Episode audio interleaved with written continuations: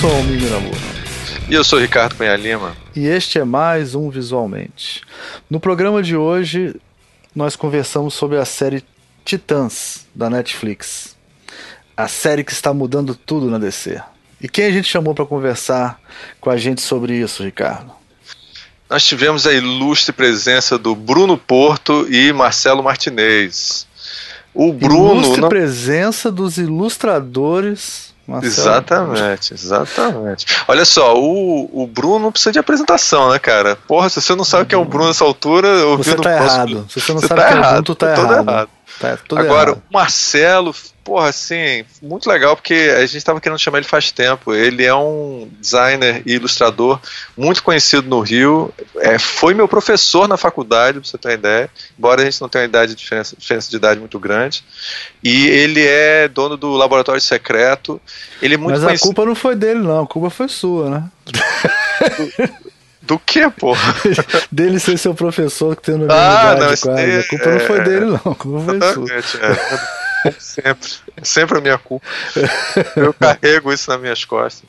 Ele, ele fez. A, ele trabalha, quer dizer, ele sozinho não, mas ele projetou as capas dos livros do Cornwell. É, Sim, e é muito conhecido esse trabalho dele. Ele cara, muito... a coisa mais importante que ele fez, cara, ele foi professor do Jovem Nerd, cara.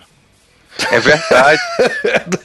não, e, eu, ele também acho que participou do Jovem Nerd também. É, é foda. Pra você é. ver que ele não consegue dar jeito em todo mundo, né? e ele é. Cara, Nem todo só. mundo vira designer, né? Mesmo tendo bons professores. Ele, eu me lembro que ele foi o primeiro a me mostrar o Ren and Stimpy, aquele desenho animado, ele mostrou no meio da aula, cara, assim, ele mostrava as coisas alternativas, aquele professor que mostrava coisas professor diferentes. Professor jovem, né, antenado e tal. Exatamente, exatamente. Hum. E ele também, cara, é redator do Zorra Total, da Globo. É, ele, é, também... É ele é redator de mais de um programa, né? É, é, é, foi super legal. A gente, tá, a gente tá devendo chamar ele há um tempão já, cara. Foi, só, chama, só chama gente importante. Importante. Só gente importante. Exatamente. É... E, e, o que, que nós falamos no programa? A gente falou. É do, é, dos jovens titãs em geral, né? Começou contando a história do Turma dos Titãs lá, antigo, lá, da década de 60. É, o que o pessoal não sabe é que ele é baseado no Teen Titans, essa série. Então vocês, é. relacion... vocês que entendem essa porra, eu não entendo nada, eu fiquei quase calado o programa todo. Vocês relacionaram muito com a é, com a série, com os, os histórias em quadrinhos originais. Né? É, o Bruno e o Martinez viveram bem essa época, assim. Eu, engraçado, eu nunca fui tão fã assim, não. Eu, eu gosto, né? Já até, lá até conto como é que eu ganhei dinheiro com... Eu contei no programa como é que eu ganhei dinheiro? Toscamente, sim. As histórias toscas você nunca esquece. Vou fazer spoiler, não. Com, com, com jovens titãs, chamava Turma Titãs, né? É. Mas era, na época, era, era, fazia muito sucesso, assim. Eu acho que era um, eu sou um pouco mais velho, cara. Eu já já não, não, curti tanto, mas quem era, quem era mais adolescente na minha época curtia muito. muito é, muito. eu acho que o Bruno e o É uma diferença de três anos que faz diferença, sabe como é que é? É, é engraçado. É, entre eu e você a diferença é maior. Entre eles, eles são no meio do caminho, entre eu e você e ele. Eles, não, eles são mais velhos do que eu. E... Não, o Martinez tem a minha idade praticamente. É, é pois é. É. Mas ele talvez seja um pouco mais jovem, não sei, um ano, um ano, meio é, ano, meio, sei lá. É, um pouquinho mais. Mas é. E aí o, Bruno contou toda a história lá do Titã, a gente falou sobre. Falamos sobre tudo, né? É. E, Não, foi um programa e no final maneiro. demos o veredito da série que vocês ouvam, ouvam para saber. Ouvam. é, ó, e eu, obviamente, só assisti muito pouco da série, mas é, é, achei muito bem feita. Vamos então aos nossos avisos, ao programa. Hoje em dia tá difícil, não sei mais o que avisar, né? A gente tá. A gente tá muito perdido. é, ah, a gente tem que avisar que é importante: inscrições para o CID foram prorrogadas é, até o final de março. Então, quem é. quiser mandar, entra lá no, no Simpla. É bem simples. Você entra no aplicativo Simpla com Y e, e lá você se inscreve. Custa só 50 reais em 12 vezes.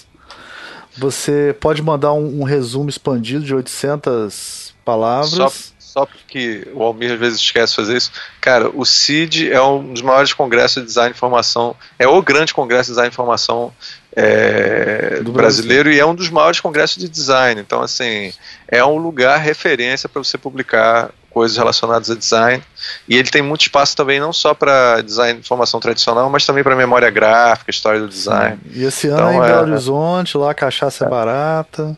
Exatamente. Então é um lugar que vale a pena. Você, você manda, submete o seu resumo 50 reais em até 12 vezes, olha que beleza, melhor que Casa Bahia. Se for aprovado, não. aí você tem que se inscrever, e aí é outra história, mas é, não perca a oportunidade de mandar o seu, o seu resumo, principalmente que, para é, quem está fazendo iniciação e, científica. Exatamente, coisas. exatamente. E, e, a gente vai estar tá lá.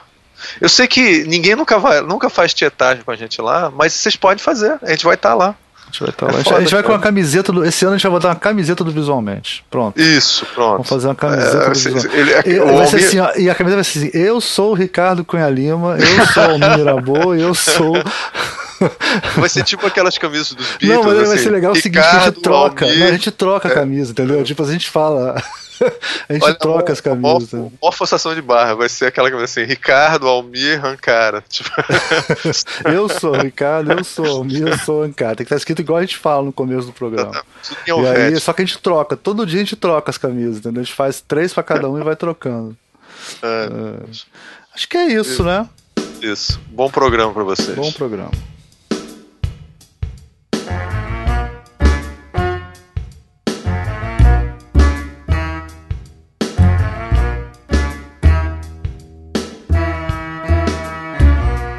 Este é o Visualmente, eu sou Ricardo Cunha Lima e hoje nós temos aqui dois ilustres designers para falar sobre a série da DC hum. chamada é, Titans. É, primeiramente queria apresentar aqui o Marcelo Martinez. Dá um Martins. Porra, não é Martins. Anos falando errado isso? É, é mas tudo bem, é que eu gosto de você, mas é Martins. Caraca, é o segundo, cara. Ele fazia também isso com, com o Faquini. E aí agora é Ele não, chamava o Faquini de Faquini. Marcelo cara. Fonseca da Marvel. Exatamente. Do SBT. E vocês podem ouvir, tem aí também o nosso querido Bruno Porto. Ai, meu Deus do céu. Boa tarde, boa noite, bom dia. E, é claro, no fundo, Almir Mirabô. Bom dia, tudo bem. Já valeu, já valeu, Martins. Obrigado por isso, cara. Muito bom. Queria te agradecer. Obrigado pelo convite, tá? amigos. Acho que o papo vai ser ótimo, o assunto é legal e vamos nessa. Show de bola. Então, para começar, eu vou pedir para o Bruno Porto contextualizar um pouco é, essa história toda, como ele sempre faz.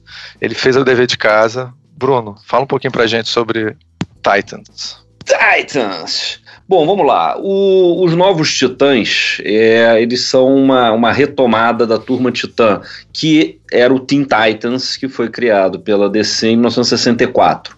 Tá? Ele era um trio original, originalmente era apenas um trio dos sidekicks, uh, do, do Batman, do Flash e do Aquaman. Né? Então você tinha o Robin, o Kid Flash e o Aqualad. Na segunda aventura entra a Moça Maravilha, que é a sidekick da Mulher Maravilha, e logo depois, algumas aventuras depois, vem o, o sidekick do Arqueiro Verde, que era o Ricardito, Ricardito. né, na tradução é, Ricardito, né? Ricardito Cunha Lima, um apelido. bom, que era o Ricardito, que era a tradução bizarra que foi dada para Spiri, né? Como se Spiri Mas, fosse um nome bom, né? Mas como se Spiri fosse um nome que tivesse alguma relação é. com alguma coisa de arco e flecha. E aí ele. Mas o, mas o, o Ricardito fica de membro provisório até que sai o Aqualad, que no fundo não faz nada porque não tem aventura na água o tempo todo para fazer Sim, isso. E ele é o né? sidekick do, do sidekick, né? Quem é que liga pro Aquaman? Quem é que ligava pro Aquaman? Né? Até o ano passado. Pois é, é. pois é. Né? E aí, depois, com o tempo, eles vão recebendo uh, novos integrantes, que são todos adolescentes, né? Inclusive, teve a primeira encarnação da, da Rapino e Columba é, que tá nessa série também do Netflix. Uhum. Tá? Vem cá, Bruno, uma, uma dúvida rápida. Assim, é, é, a, primeira, a primeira reunião de sidekicks é a turma Titã? A primeira reunião de sidekicks é a turma Titã. Exatamente. Porque a gente tem, tem isso acontecendo de, desde. Robin é, é 1940, se não me engano. 40, isso. Depois disso, você começa a ter uma. O mercado entende que o, esse ajudante do herói, que tem a idade do leitor, é um golaço, né? Então, o mercado, as editoras todas começam a criar os ajudantes de heróis e todo, todo personagem acaba tendo seu parceirinho e tal, não sei o quê. E a gente demorou, então, pô, 20 anos para ter uma reunião deles. É, o que que acontece? O, o, os heróis, eles, o Robin, inclusive, é o primeiro sidekick, né? Ele entra para dar uma suavizada no, no Batman, uhum. para é, para fazer, enfim, o leitor ter essa, essa relação, mas logo em seguida um monte de gente. Todo Você mundo. Né, na Segunda Guerra Mundial, quer dizer, praticamente todo mundo tinha sidekick. Exato. E, e se você for pensar um pouco, a própria versão Superboy do Super-Homem é uma Isso, maneira é. também de né, de chegar junto no, no, no leitor mirim. É, e a Legião dos Super-Heróis também acho que é um Sim, pouco... Legião. Também, são também jovens. são adolescentes, etc. Agora, você teve na Segunda Guerra Mundial, você, te, você tinha os invasores, que era Capitão América, Namor e Tocha Humana. E o Tocha Humana e o Capitão América tinham sidekicks, que era Exato. o Bucky e o Centelha. Então, não era bem uma reunião, mas tinha alguma, alguma interaçãozinha entre eles né, nessa, nessa história. Mas grupinho mesmo é, é, é a turma Titã. Ah, legal isso. Né? Então, mais uma vez, a DC fez primeiro, né? Exatamente. É. é. No, no, no Brasil, é, é, a Turma Titã ela começa a ser publicada pela Ebal em 1968, inclusive com uma revista própria tá? Uhum. É, que segue até 73. Né? Depois a revista acaba, a revista americana também acabou em, em 73, e no Brasil eles ficam sendo publicados como segunda história na revista da Mulher Maravilha, eventualmente numa revista do Super-Homem, uma, uma, uma revista do Batman, etc e tal. Tá? Essa, esses, esse, isso daí eu vi lá no, no Guia dos Quadrinhos que eu recomendo. Tá? Uhum. Nos Estados Unidos, a revista foi cancelada em 73, eles tentam fazer uma volta em 76 e ela não vinga e dura e, e, e dura dois anos. Ela é cancelada em 78. Poxa, tá? mas é quase né, na estreia já dos Novos Titãs. Da, é, dois pois anos é. depois estaria saindo a, a, a pois é. clássica dos Novos Titãs. Pois é, o que, que acontece nesse, nesse, nessa, nessa volta de 76 que não dá certo? Eles abortam em 78. É, em 1980, que é quando tem a, os novos titãs, né, do... do, do, do, do o, o New Teen Titans, né? Exatamente. Eles, eles vêm um pouco no, no sucesso dos X-Men, da retomada uhum. dos X-Men. Porque os X-Men também são da década de 60, foram meio pararam na década de 70 e eles são retomados em 1975, aí com a formação que a gente Uh, não a clássica, né, mas a formação que, que, que, bomba eles, que é Wolverine, Colossus, Tempestade, etc Noturno. e tal. Noturno, entendeu? Mas olha só, você falou uma coisa legal, porque o, o, o, os X-Men originais, eles hum. tinham um perfil mais jovem também, de pupilos do professor Xavier. Sim. Era uma, um grupo mais, mais jovem do que essa formação mais conhecida, que é com o Colossus, apesar dele ser jovem, mas Wolverine, Tempestade, etc. Então já uhum. tinha também a Marvel. É, fez, fez o, o Titãs dela ali também no, na primeira é, formação. Eles, exatamente, eles fizeram jovens, né? É, eles, na verdade, expandiram um pouco o conceito do, de Homem-Aranha, né? Que você tem um adolescente é, com poderes e tentando lidar com isso. E se tivesse um monte de adolescente com poderes, né? Então. Ah. Tem, tem, tem um pouco isso. É, e, mas tem uma coisa que eu acho que influenciou também, que o, o, o, Titãs, quando volta nos anos 80, já tem uma coisa mais de diversidade que ele não tinha antes, né? Que o, que é. o X-Men tem, né? O X... Desculpa falar X-Men, mas quem, quem tem 48 anos fala X-Men até hoje. Não, pode falar X-Men. É, aqui X-Men é aceito. É aceito. É aceito. Vocês me entendem, né? Vocês me entendem. Uhum. Bom, é, e aí em 1980 você tem uh, o, o, o Marvel Wolfman e o Jorge Pérez, que tinham acabado de sair da Marvel, tá? É, teve uma, teve uma treta, né? Isso, isso tá naquele. Como, como o programa, eu sei que é um programa que gosta de dar links. Referências e, bibliográficas. E referências bibliográficas. Isso tem na, na história secreta da, da Marvel Comics, do, uh -huh. do Sean. É, o que, que acontece? O Marv Wolfman, ele era editor-in-chief na Marvel e ele contrata o Jim Shooter né, para ser um dos editores. E lá pelas tantas ele desiste de ser editor-em-chief. Ele fala: Não, quero só escrever, quero só tocar minha própria revista e tudo mais. E o Jim Shooter então passa a não deixar ele editar as coisas dele. Aí ele fala: Ah, porra, foda-se, né? E sai de lá e, e, e vai para e vai para DC entendeu? E o Jorge Pérez também estava na DC, ele estava desenhando Vingadores, ele não aguentava mais desenhar Vingador, Vingador, Vingador, e ele entra para lá meio com a ideia de desenhar a Liga da Justiça. Mas né? peraí, essa fase do Pérez desenhando Vingadores é anterior a. a ou ele volta Sim. depois para Vingadores? Não, ele é anterior, é anterior ao Novos Titãs. Depois, cara, depois ele não sai de lá, pra, quer dizer, não sai de lá, né? O Jorge Pérez que aposentou agora, né? Não, é, pois é, esse é um, um dos motivos da, dessa reunião nostálgica aqui, é a aposentadoria do, para mim, o melhor desenhista de história em quadrinhos, é o Jorge Pérez.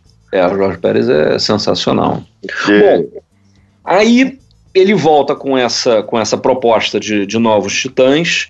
É, no Brasil, ela sai um, um, um teaserzinho na, no, no, primeiro número da Heróis em Ação. Né? Uhum. Né? O teaserzinho é bem um teaserzinho que a gente vê uma, uma, uma, tra uma tradução disso na série. Né? O Robin está tendo uns sonhos com os integrantes da turma Titã, tem uns personagens que ele não conhece, que é né, a Estelar, o, o, o Cyborg e tal, e ele fica meio né, pensando nessa história. E é, na em Ação, uh, a primeira história deles na, na, na, na Ação, na Heróis em Ação 3, tá? Não tem eles na Heróis em Ação 2, né? Teve a estreia do, do Esquadrão Atari. Na, na, Porra, que isso também vale um programa, Esquadrão Atari. Vale, Exatamente. Vale. Cara, Esquadrão é, não, Atari, era... ROM, também vale um programa ROM. Pois é, não, era uma fasezinha é. simpática. Era esse, uma esse, época esse... maravilhosa, cara. É, é, isso em eu, 84, tá? Eu, eu acho que tem um lance aí, Bruno, é. legal, que assim, a Abril, é, e é mérito da Abril muito isso, é, eles, quando é, começaram essas revistas de miscelânea, que era Heróis em Ação, Heróis da TV, Sim. e acho que Super Amigos, né? Uhum. Já, já antes de virar Super Powers e tal, eles já fizeram uma seleção de, de títulos para fazer o, o, o, a revista múltipla, mas já, já com fases novas lá que estavam saindo lá fora, né? É, tinha um delay aí, talvez de quatro ou cinco anos, porque estava saindo lá fora, uhum. mas eles souberam tipo, virar páginas, eles não estavam continuando o que tinha sido publicado pela RGE ou pela Ebal de Marvel e DC. Ô, Martins. É, isso trouxe um frescor pro mercado. Ô, né? Martins, tem uma, uma diferença que a gente tem que falar que as pessoas não têm noção, que é o seguinte: da Ebal para Abril, a qualidade subiu muito, cara. Porque na Ebal de era. Produção, né? De produção, de produção. Subiu produção, muito, edição. muito, muito, é. muito. Não tem aqueles remendos. Pô, na Ebal eles apagavam o cenário, botavam tudo azul. Pô, é foda, cara. Não, mas, mas peraí, mas na Abril também. Na Abril na também, Abril... mas na Abril melhorou um pouco, né, cara? É. Melhorou. É. Não, o que, o que um acontecia. É, o que acontecia com a Abril é que eles faziam isso com uh, uh, um, um, certo carinho pela cronologia. Sim. Né? É. E, é, e tinha pra, a questão hein, Bruno, do Só para explicar uma coisa que é bom deixar esse hum. contexto histórico, né? O Abril recebia as histórias em microfilmes né? Hum. Vinha lá dos Estados Unidos em microfilme. E eles pegavam esses microfilmes e tinham que adaptar do formato americano pro formatinho brasileiro. Então muitas vezes eles estouravam quadrinhos, eles completavam, eles tiravam personagens. Pois é, fora, não, o que, que acontece? Mas era feito com Tem... carinho, não era na, na época da Ebal, não, na época da Ebal, cara, tinha, sei lá, me lembro que tinha coisas que você lia e não entendia o que aconteceu, sabe como é que é? Assim? É, a, a, a, o Ota conta essa, essa época da Ebal, o Ota já, já, já meio trabalhou trabalhava na Ebal nessa época. Ele entrou na Ebal garoto, com, com sei lá, 14, 15 anos. É, e ele falava que os caras escolhiam as revistas pela capa, entendeu? Então, pô, essa, essa, capa, essa capa é legal. Essa, né, deve ter uma história legal, publica aí, né? Aí os caras iam lá traduzir, letrar, etc e tal. É, era preto e branco, né, nos anos 60, ela passa a ser colorida depois. Sim. Você passa a ter revistas em cores Sim. na Ebal, porque era muito mais barato você fazer é, preto e branco, então dava para você fazer isso. Mas não tinha nenhuma, nenhum carinho pela cronologia. É, se eu não me engano, na Abril o personagem equipe... morria e depois, duas edições depois, aparecia. Sim. A Legião dos Super-Heróis, que era uma dessas revistas que tinha personagem a dar com pau, acontecia isso o tempo todo. Mas fora e, isso, cara... na Abril tinha uma equipe, né, de, de desenhistas e tal, que ficavam lá o tempo todo regulando isso mais do que na Ebal. Na Ebal tinha, mas é, não era tanto, né? É, mas olha só, ela pula da Ebal para Abril em termos, né? Porque a gente tá falando da DC, porque a Marvel, por exemplo, da Ebal ela saiu para Block, ela ficou alguns anos sofríveis, sofridos na Block, né, sendo traduzido, colorido com o, o pé esquerdo, Sim, é, o, o, né, é, de, de, quem estava por lá. Uh, foi para a RGE alguma coisa, entendeu? Por quê? É, porque a Globo comprou isso, quer dizer, a RGE, a Rigrafia Editora, era a editora da Globo, e a Globo tinha coisa da televisão. Então a Globo chegou e falou: não, não, não, eu quero o seguinte, a gente vai passar é, seriado do Hulk, seriado do Homem-Aranha, desenho do, do, do, do, Quarteto Fantástico e tudo mais. Então a gente quer esses personagens. Então esses caras saíam para isso. Então sobrou para é, para abril a raspa do, o que eles chamam de a raspa do tacho, que eram os personagens de segunda, né? Thor, Homem de Ferro, Sim. que ninguém queria. Surfista prateado, não tinha desenho animado desse cara. Quer dizer, tinha aqueles desenhos parados que não Sim, passavam. Mas já era de décadas antes. Exatamente. Quer dizer, esses desenhos eram do final dos anos 60, a gente está em 79, uhum. que é quando tem Capitão América e, e Heróis da TV. Né? E aí você tem isso. Com, quando a, a, a Abril começou a pegar mais Marvel, né? Quer dizer, tirou da RGE essa história toda, e aí ela pega o, o isso foi em 83 para 84. Né? Nesse momento ela, ela faz tudo isso. Agora, já era um momento de virada, entendeu? Tinha tido uma grande crise que a gente não precisa entrar. É melhor, é melhor a gente não entrar nesse detalhe. No final dos anos 70, início dos anos 80, nos quadrinhos de super-herói norte-americanos, então muita coisa estava sendo mudada. E o que é legal é que isso que o Marcelo falou, né? nessa, nessa fase que abriu começou, com heróis em ação, o, o Super Amigos é depois. Né, que, que, que entra, que não é o Super, o Super Amigos da televisão, é, um, é uma revista mix dessas, um monte é, de pegando coisa. um nome popular de televisão. Exatamente. Né, né? Então, é, na Heróis em Ação 3, que é de, de julho de 84, tem a estreia dos Novos Titãs, justamente nessa, nessa fase que é a Coriander, que é a Estelar, fugindo do povo dela, dos Gordonianos, ela vai para a Terra, e aí, para salvar para salvar ela dessa, desse ataque, a Ravena, que é um outro personagem novo, né, propõe reativar a Turma Titã. Então ela aparece para o Robin, para o Kid Flash, para a Moça Maravilha e pro Mutano, que já era um personagem uh, veterano, ele, ele era da Patrulha do Destino desde 1965, e pro Victor Stone, que é o que é o Cyborg, que é então nesse, forma esse núcleo base do, do Chutante. É, você tem três personagens originais, né? O Cyborg, Ravena e a Estelar, e um Não. redesign da, do Rapaz Fera, né? Isso, exatamente, exatamente. Né?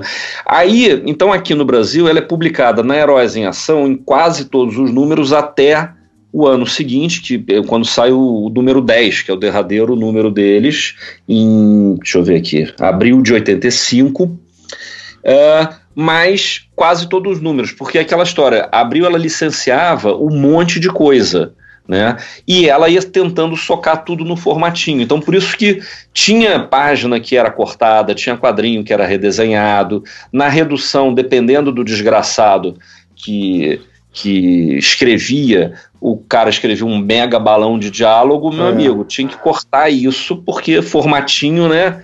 Reduzia em, sei lá, 30%. Sim. Né, é, mas assim, é, apesar disso, assim, eu acho o formatinho uma solução genial. Concordo. Muito é, viável para o mercado. Sim. É, a arte em geral de quadrinhos que é feita 50% maior, dependendo do. Geralmente esse padrão é 50% maior do que o tamanho original do formato americano, ela continua funcionando bem. É, era uma época que os processos de impressão não, não detonavam tanto, não emborrachava o traço preto. É, uhum. Você não tinha tanto problema, já não tinha tanto problema de registro quanto no jornal, por exemplo. Uhum. Apesar de você publicar num, num papel meio jornal, é, o formatinho ele é bastante digno, vai. O pessoal. Não, o formatinho é uma invenção brasileira sensacional. É. Acho que só os italianos fizeram algo parecido, de mudar o formato para aproveitar mais páginas, né?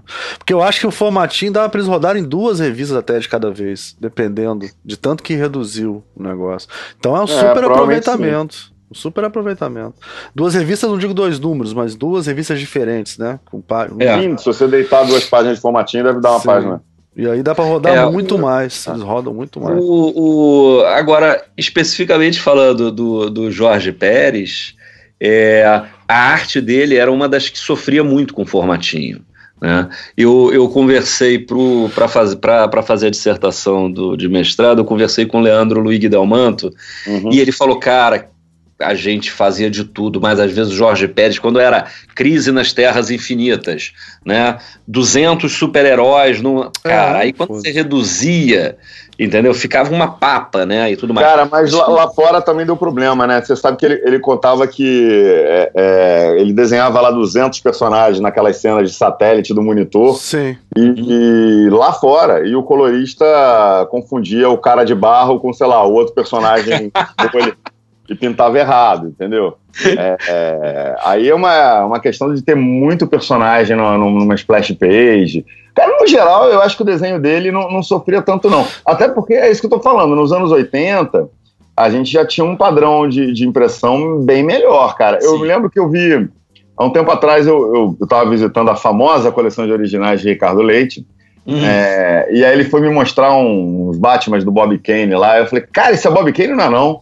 Porque ele não era assim, o desenho era muito mais simples e tal, não sei o quê, cheio de achurinha, cheio de, de, de coisa, não, não é possível. a gente foi comparar com o impresso, na verdade, assim, na minha cabeça, o tempo inteiro, o que eu, que eu conhecia de Bob Kane era o que eu tinha visto impresso uhum. as coisas dos anos 40, né? É, é, onde totalmente a, o, pre, o, traço preto emborrachava, fechava a ponta e tal. Aí você vê que o traço do cara no original era todo detalhado, todo rebuscado, e virou até uma discussão. Falei, por que, que os caras faziam caprichado e se imprimia mal? Por que, que, o cara não aproveitava a limitação? Mas eu quero saber por que, que você acha que o Jorge Pérez. Porque você falou uma coisa polêmica aqui, né? por que, que o Jorge Pérez é o melhor desenhista de história em quadrinho? Essa é uma boa pergunta, eu quero viu? uma prova agora. científica disso agora. Vou falar, é você seguinte, prova cientificamente é, isso. A gente aqui na base do formatinho e os gringos lá no formato americano, assim, é, é, o que você tinha de padrão da, da indústria gráfica ali era a cor chapada, uh, uhum. e você ainda precisava de uma arte final grossa, né? Sim. Para você é, é, é, calçar o lápis com o nanquim e aquilo virava original, né? Sim. Na verdade, o, o Jorge Pérez tinha um arte finalista bom pra caramba na fase dele do Titãs, que era o Romeu Tangal. Ele foi arte finalista também, uma época, né? Foi, mas assim, acho que o, o que mais é, é, fez ali naquela primeira fase era o Romeu Tangal, que era muito bom. Aproveitava muito essa coisa de desenhar pedrinha do Jorge Pérez, sabe? Não, não, não eram aquelas pedrinhas do Moebius, mas o Jorge Sim. Pérez gostava aquelas colunas de fumaça e tal. E aí eu acho que ele reunia ali no, no, desenho do Jorge Pérez é, essas coisas que eu considero cânone do que é gibi, sabe? É traço preto, grosso, né? Tipo, não é, não é, não é a linha fina dos europeus, então ele tem uma coisa mais é, forte, pouca achura, só para o mínimo necessário para você definir um sombreamento ali, e cor chapada. Você tem um código de cores de personagem muito legal, muito bem, bem explorado, né? Você pega, assim, a Estelar, é, sem entrar no, nos trajes dela, que, que, que aquele maiô do Borat era para ser uma armadura, tudo bem? Pois é. Mas assim, o laranja da pele com o laranja do cabelo, Sim. com o olho verde, com, com, com aquele magenta misturado com azul para fazer um, um, um, um, era para ser uma armadura, né? Mas você não vai fazer cinza metalizada, você metaliza puxando o magenta. Eu acho que ele, ele trabalhou códigos de cores muito bons também. É, e, e, com a equipe reproduzindo isso. Então, é, para mim, aquilo é bem, bem canônico de, de, de, do que, que é traço de quadrinhos. Você olha hoje, cara, a, a galera lá fora, é, fora a galera que desenha direto no, no, nas mesas digitalizadoras, é, que, que faz direto no digital, uh, tem uma outra galera que fica desenhando no lápis, e o lápis permite já ser reproduzido, né? Então você tem um monte de meios tons e tal. O, o, o que você faz com cores em gibi a partir da segunda metade dos anos 90, vai. que é quando você passa a ter tecnologia para isso ser reproduzido, é, vira outra coisa. Né? O que você vê de quadrinhos hoje, assim, como mídia, é, é outra coisa. Não, Sim, é. Do Ronin pra cá é papel couché, mudou tudo, né? Mudou toda. Não, mas assim, o Ronin é pintado à mão, vai, como é. era essa galera do, do Frank Miller lá, do Cavaleiro Mas eu pensei que você fosse falar que você gostava de Jorge Pérez porque ele desenhava a Estelar muito gostosa. Por isso que eu pensei, por isso que eu perguntei isso. Porque na época, quando você era adolescente não, e tinha só. 10 anos de idade, você pensou nisso.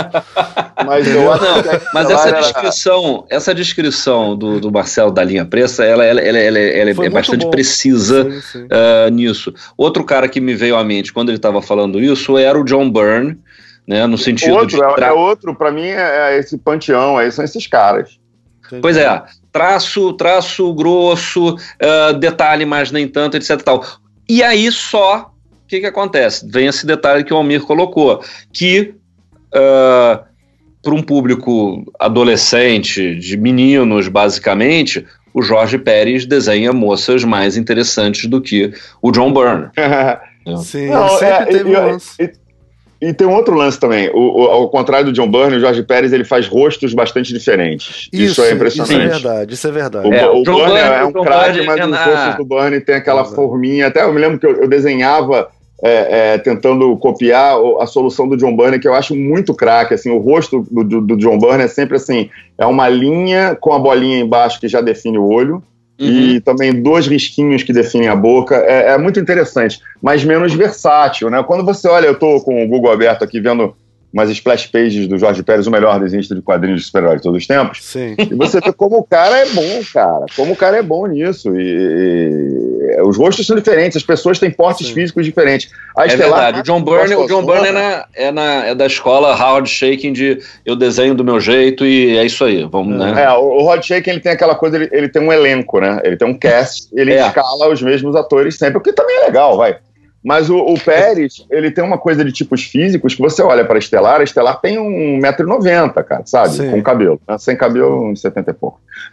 é, o, o, porte físico deles juntos aqui, eu tô, tô vendo uma, uma, página aqui deles, assim, a Terra mais baixinha, Mignon, a Ravena na estatura mediana, a, a, a, Dona Troy, ela super gata também, mas assim, ela, o gestual dela é mais contido. Ele é muito bom nisso. A Ravena é mais bom. magra, né? O, o Mutano é mais é, magra. É. A Ravena, ela tinha aquela coisa de uma testa maior mesmo, Sim. que vai se transformando também no arco das histórias, porque ela vai, né, à medida que ela vai sendo mais controlada pelo Trigon e tal.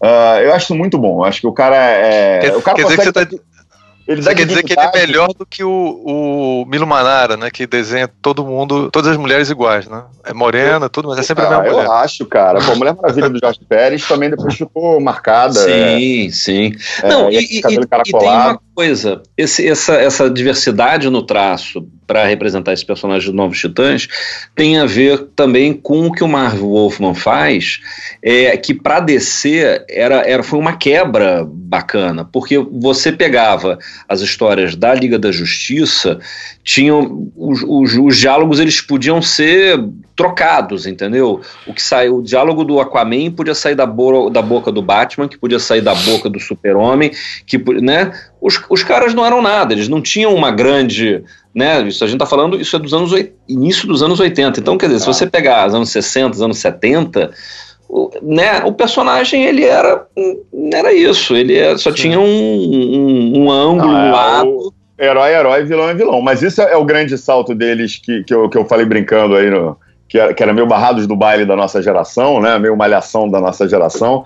Uhum. Porque uh, um, uma das coisas que o Huffman fazia com maestria nessa época dos Titãs era uns arcos longos de personagem com, com, com trilhos separados, sabe? Então você começava a ler uma história, aparecia alguma coisa que só ia se revelar quatro, cinco números depois. Ou ele estava plantando um, um start para uma outra saga. Uh, então aquilo, aquilo você consumia como uma novela de aventura é, com personagens extremamente cativantes, você se afeiçoava por eles rapidamente, as personalidades deles eram muito bem definidas, é, e, ele soube criar duplas, é, Mutano e, e Cyborg, né? Fazer uma uhum. dupla com, com, com, com, contraste cômico, é, o romancezinho de Robin com, com Stella. Pô, o cara conseguiu dar dignidade para um Robin que devia estar tá lá com seus 20 anos, sei lá quantos anos, de sunga, né, bicho? Pô.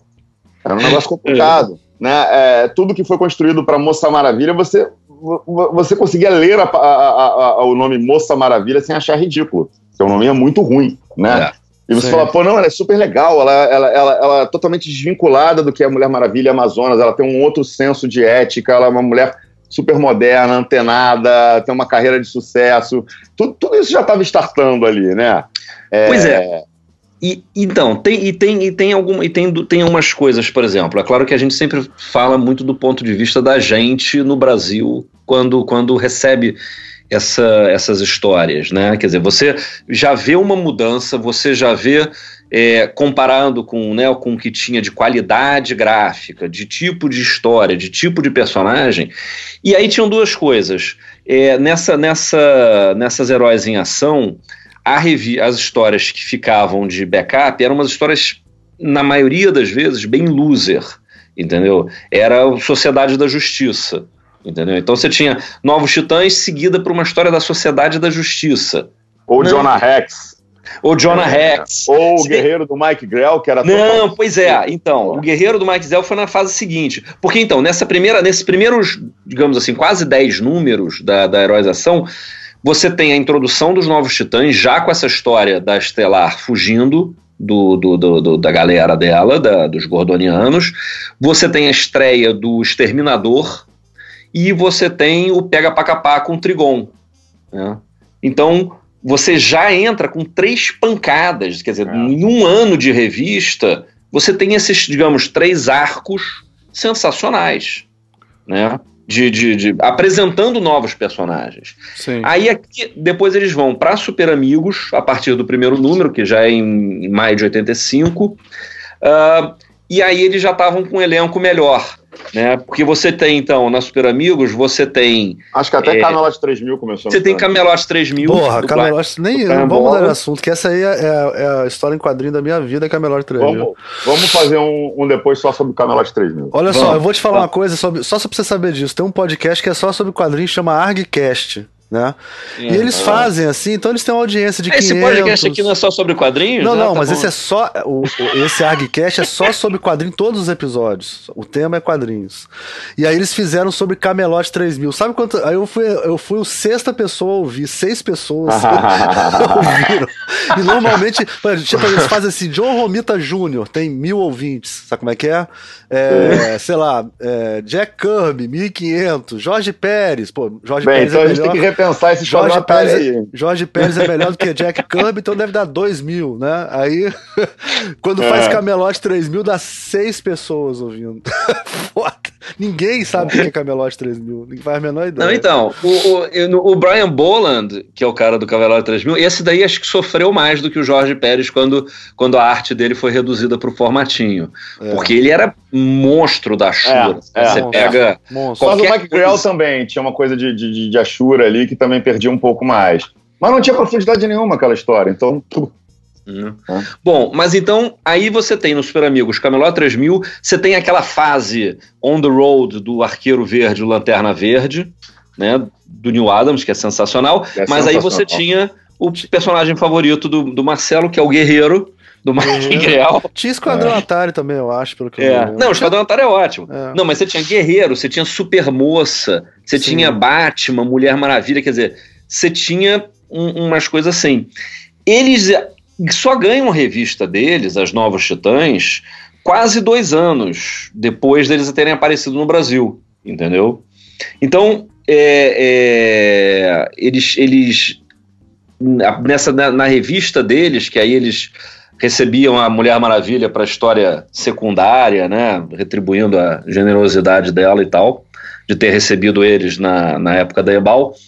Eles têm, uh, eles têm aquela, uma, eles passam a, a, publicar uma minissérie no, que saiu nos Estados Unidos, que era apresentando quem era o, o Cyborg, quem era sim, sim. né, que era uma, uma minissérie em quatro edições, e aí eles têm o, os arcos do, do Irmão Sangue, na, da irmã da Estelar, né, da, da Commander, que é a estrela negra que vem atrás dela e tal, e o contrato de Judas, que é quando eles apresentam a Terra e tudo mais, entendeu? Então, assim, em dois anos, ele já tem todos os arcos sensacionais clássicos e que dá pano para manga para fazer desenho animado, para fazer animação, para uh, fazer é desenho, para fazer é. live action, para fazer, né? Então, em dois anos no Brasil, eles já vão com tudo isso. E aí, de, de, de backup stories na, na, na, revista deles, tinha Monstro do Pântano, do Alan Moore. Sim. Né, que não é mal, Porra, né? eu acabei Porra. de comprar. Você sabe que tá vendendo na banca agora, né? Aqui no Brasil tá vendendo é. na banca, são, saiu em três volumes, eu comprei, cara. Porra, é emocionante, incrível. É. é ali, mais... ali, ali a gente pode dizer que o formatinho matava a arte. Matava. Ali pois é. Mas pois essa é, impressão né? nova tá boa, porque elas já fizeram um cochezinho e tal, assim. Ah. Né? E, e, e eles tinham, e aí para você ver, eles tinham na revista deles a história do Batman na história do, do, né, o que era a revista, a última história era o Batman ou Mulher Maravilha, porque isso aí é 86. Quer dizer, isso é antes de sair o Cavaleiro das Trevas e a revista do Batman tinha sido cancelada, né? A revista do Batman, né? É, exatamente. É, é, é, mas isso prova que, que, assim, de novo, um acerto da Abril em relação ao mercado, cara. Porque uhum. quem primeiro ganhou o título próprio aí foram os, os Novos Titãs. É, não, é... O Batman ganhou. O Batman tinha, ele ganhou. Ele ganhou. É, em, ele ganhou um ano antes. Quer dizer, quando a Abril entrou, ela entrou com Super, é, Super Homem, Batman. Ah, é verdade. E, e, os da Marvel também, né? Capitão América já tinha um título, né? Já tinha um título. Foi meio na mesma época que eles começaram a soltar não, isso. Não, não, não, não. Capitão América e Heróis da TV foi em 79. É, Batman e Super-Homem foi 83, 84. Ah, sim. Entendeu? Eles, eles pegaram um montão de Marvel, aí depois, em 82, eles pegaram Homem-Aranha e Hulk, entendeu? Da RGE, da Rio Gráfica, e em 83 para 84 eles pegaram todo. Aí Abril ficou dona dos super-heróis todos. Né, a partir disso. Mas eles entraram com Batman, mas na, na Abril. O, o, Bruno, o é bom falar que esse ano. Ah. Esse ano, Abril já não tem mais. É nenhuma história em quadrinho, né? Quer dizer, é, não. Esse, agora Nada. acabou. Toda essa era, essa era toda que começou nos anos 70 se encerrou esse ano, né? Não, é. 30 anos, enfim. Que, né, 30 é, anos de abril que se encerraram esse ano, né? É verdade. E, e, eu acho que é o único momento que não tem ninguém publicando Disney no Brasil, né? Eu acho que é. Não, vai começar agora em março. Vai sair, vai sair. Vai sair? Mas quem vai publicar? É. Panini. Não, é uma editora do, de, eh, do Rio Grande do Sul chamada Culturama. Ah. Eles já publicavam álbuns da, da Abril, da, da Disney, de, de, de, de, de aventura, de passatempo, uns livros, etc e tal. E aí a equipe toda da Abril, que era a equipe Disney, né, que era comandada pelo Paulo Mafia, foi para lá, né, quer dizer, eles na verdade, a galera que entendia, os editores, o pessoal que entendia Sim. de Disney, começou a procurar né, onde, para onde é que a gente pode ir, com quem que a gente né, conversa isso. E começa agora em março. É, interessante. Número 1 assim, um do Pato Donald, número 1 um do Tio Patinhas, né, é. eles vão, vão, vão, vão, vão zerar essa história. Né? Agora, outra, outra coisa legal disso da, de cronologia é que você é, os Titãs, acho que começam aqui em 84, vai? Sim. Mais ou menos isso, né? Sim. Exatamente. É, e aí o Crise, Crise nas Infinitas Terras sai aqui em 86, se eu não me engano. Isso. 87. E aí os caras têm que ter um momento que eles têm que começar a correr com cronologia, porque, né? São saiu, muitos anos de diferença. É, né? a Crise saiu lá em 85, né? Então o cara tá, tá sabendo que vai ter aquela treta, vai, tá sabendo que o Jorge Pérez vai sair, que o Marvel Kuma vai sair, você tem que condensar. Tinha uma época que você começava a publicar histórias, essa história é pré-crise. É, ah, e algumas histórias que o Bruno estava falando, o Almir também, você falou do, do, do, de editar quadrinhos e tal. Tinha algumas histórias que abriu começou a cortar página para poder caber. Sim. E aí eles tiravam, tiravam é, é, um pedaço da história onde já fazia menção à crise nas Infinitas não, Terras. apagava personagens. O personagem Exato. que não apareceu ainda tinha que apagar ele, você apagava ele, era assim. Pois é, era uma, era uma loucura. E, e a gente não sacava e... nada disso, né, cara? A gente não, não tinha é, a menor na, noção. Na, na, na crise, nada. você teve isso, você teve até pouco. Se eu não me engano, tem uma história, acho que foi da Caçadora. Guerras Secretas enfim. teve muito, né? Guerras Secretas. É, não, Guerras Secretas é, um, é uma, uma suruba. Guerras Secretas, os caras trocam tudo tudo. Tinha a, a, a, a vampira, não. Não, eu acho que o Star vampira. Fox eles transformaram em outro personagem porque não tinha aparecido. Tem umas histórias assim, cara. Eu não me Sim. lembro mais, faz muito tempo. Mas depois é, de é velho. Poder é demais pro editor também. Né? É. Mas na verdade o cara tem que fazer um pouco, tem que fazer um pouco isso, porque senão ele tá entregando um produto vagaba, que o cara não entende nada. É. Bem, né? tem, tem, que considerar o seguinte: você não tinha internet, você não estava dois cliques de distância do original. É, se você entrasse numa, numa loja que vendia gibi a dólar livro, você até poderia esbarrar em alguma coisa, mas isso não, não representava a, a, o público que era alcançado com o gibi na banca. Então, realmente, faziam que, que chegassem coisas aqui, por exemplo, a gente estava lá em 85 e a gente estava lendo ainda talvez uma, umas histórias de cinco anos atrás, sabe? Quatro, cinco anos atrás. Uhum. E aí você tinha uma, uma diferença de figurino que já era gritante, né? Porque a, a, moda eh, que define eh, cada década, ela acaba sendo consolidada ali no, em meados da década, né? Você sempre, quando começa uma década, você ainda está vivendo culturalmente o que estava acontecendo na década anterior. Então, você pegava algumas histórias dos titãs e você falava, cara, quando, quando esses caras não estão com uniforme de super-herói, eles se vestem mal para a caceta. Tem umas golas de sina aí, umas gola de Sidney Magal que, cara, é. lá, eu estou em 86, né? A gente é, deveria é. estar usando neon e um figurino de jaqueta do Michael Jackson, e não. É. não glitter no cabelo, glitter no cabelo, glitter no cabelo, por favor. É, é, não, é engraçado, mas também foi uma época que no Brasil você teve uma grande mudança de, né, já é o, é o próprio livro do, do, do, do Pedro Só e do Edmundo Barreiro, que é o 1985, o ano que o Brasil recomeçou, né, é, então nessa época você Rio, teve... Né? Você teve Rock em Rio, você teve uma série de, de, de mudanças comportamentais, isso estava muito na moda, né?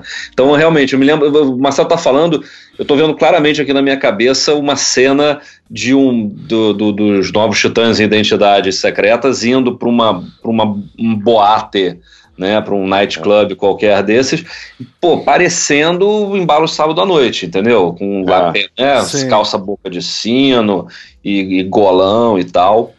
Não, e mesmo na, nesse arco introdutório, que, que o pano de fundo era eles num acampamento, né? Que, que cada um contava a sua origem e tal. Isso. Eles são figurinos horrorosos ali. Tô, tô falando de memória, vou até catar aqui para ver se era isso mesmo, mas eu, eu acho que era a explosão do magenta, assim. É. Não, essa, essa história toda da, da, da, da edição, da dificuldade que era você editar é, é, formatinho, tem num livro, de novo, dentro das nossas dicas de hiperlinks e coisas, é, do Alexandre Morgado, chamado Marvel Comics, A Trajetória da Casa das Ideias no Brasil, que ele fala isso, ele entrevista vários editores da Abril, né, quer dizer, focando, claro, no, no, nas revistas da Marvel, mas eles explicam essa história toda de você ter que cortar de quantas revistas uh, de quantas edições norte-americanas cabiam num formatinho, entendeu?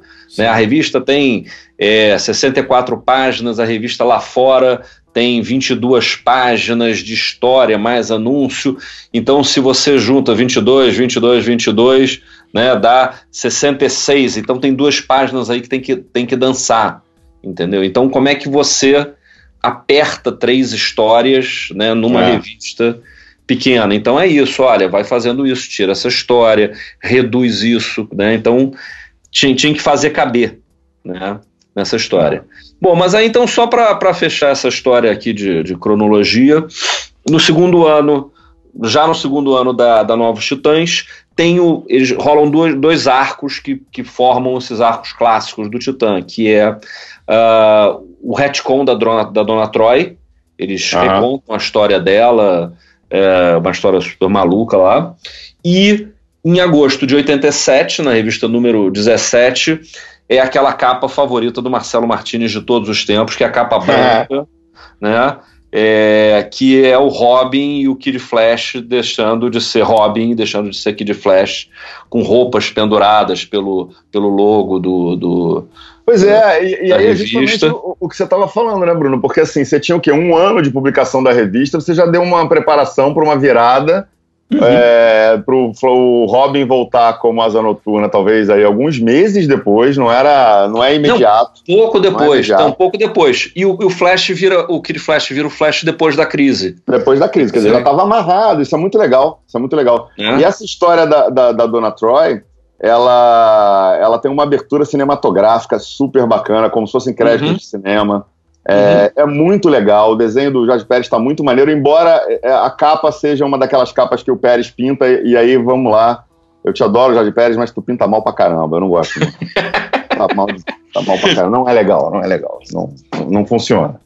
Mas é uma, é uma história super maneira, uma história no ar, é, uma, uma, uma, aventura completa ali, é muito maneiro. O, principalmente esses créditos, assim, era uma, uma, uma vibe uh, que também já demonstrava a moral que esses caras tinham na indústria, né? O, o crédito era com muito destaque já deles.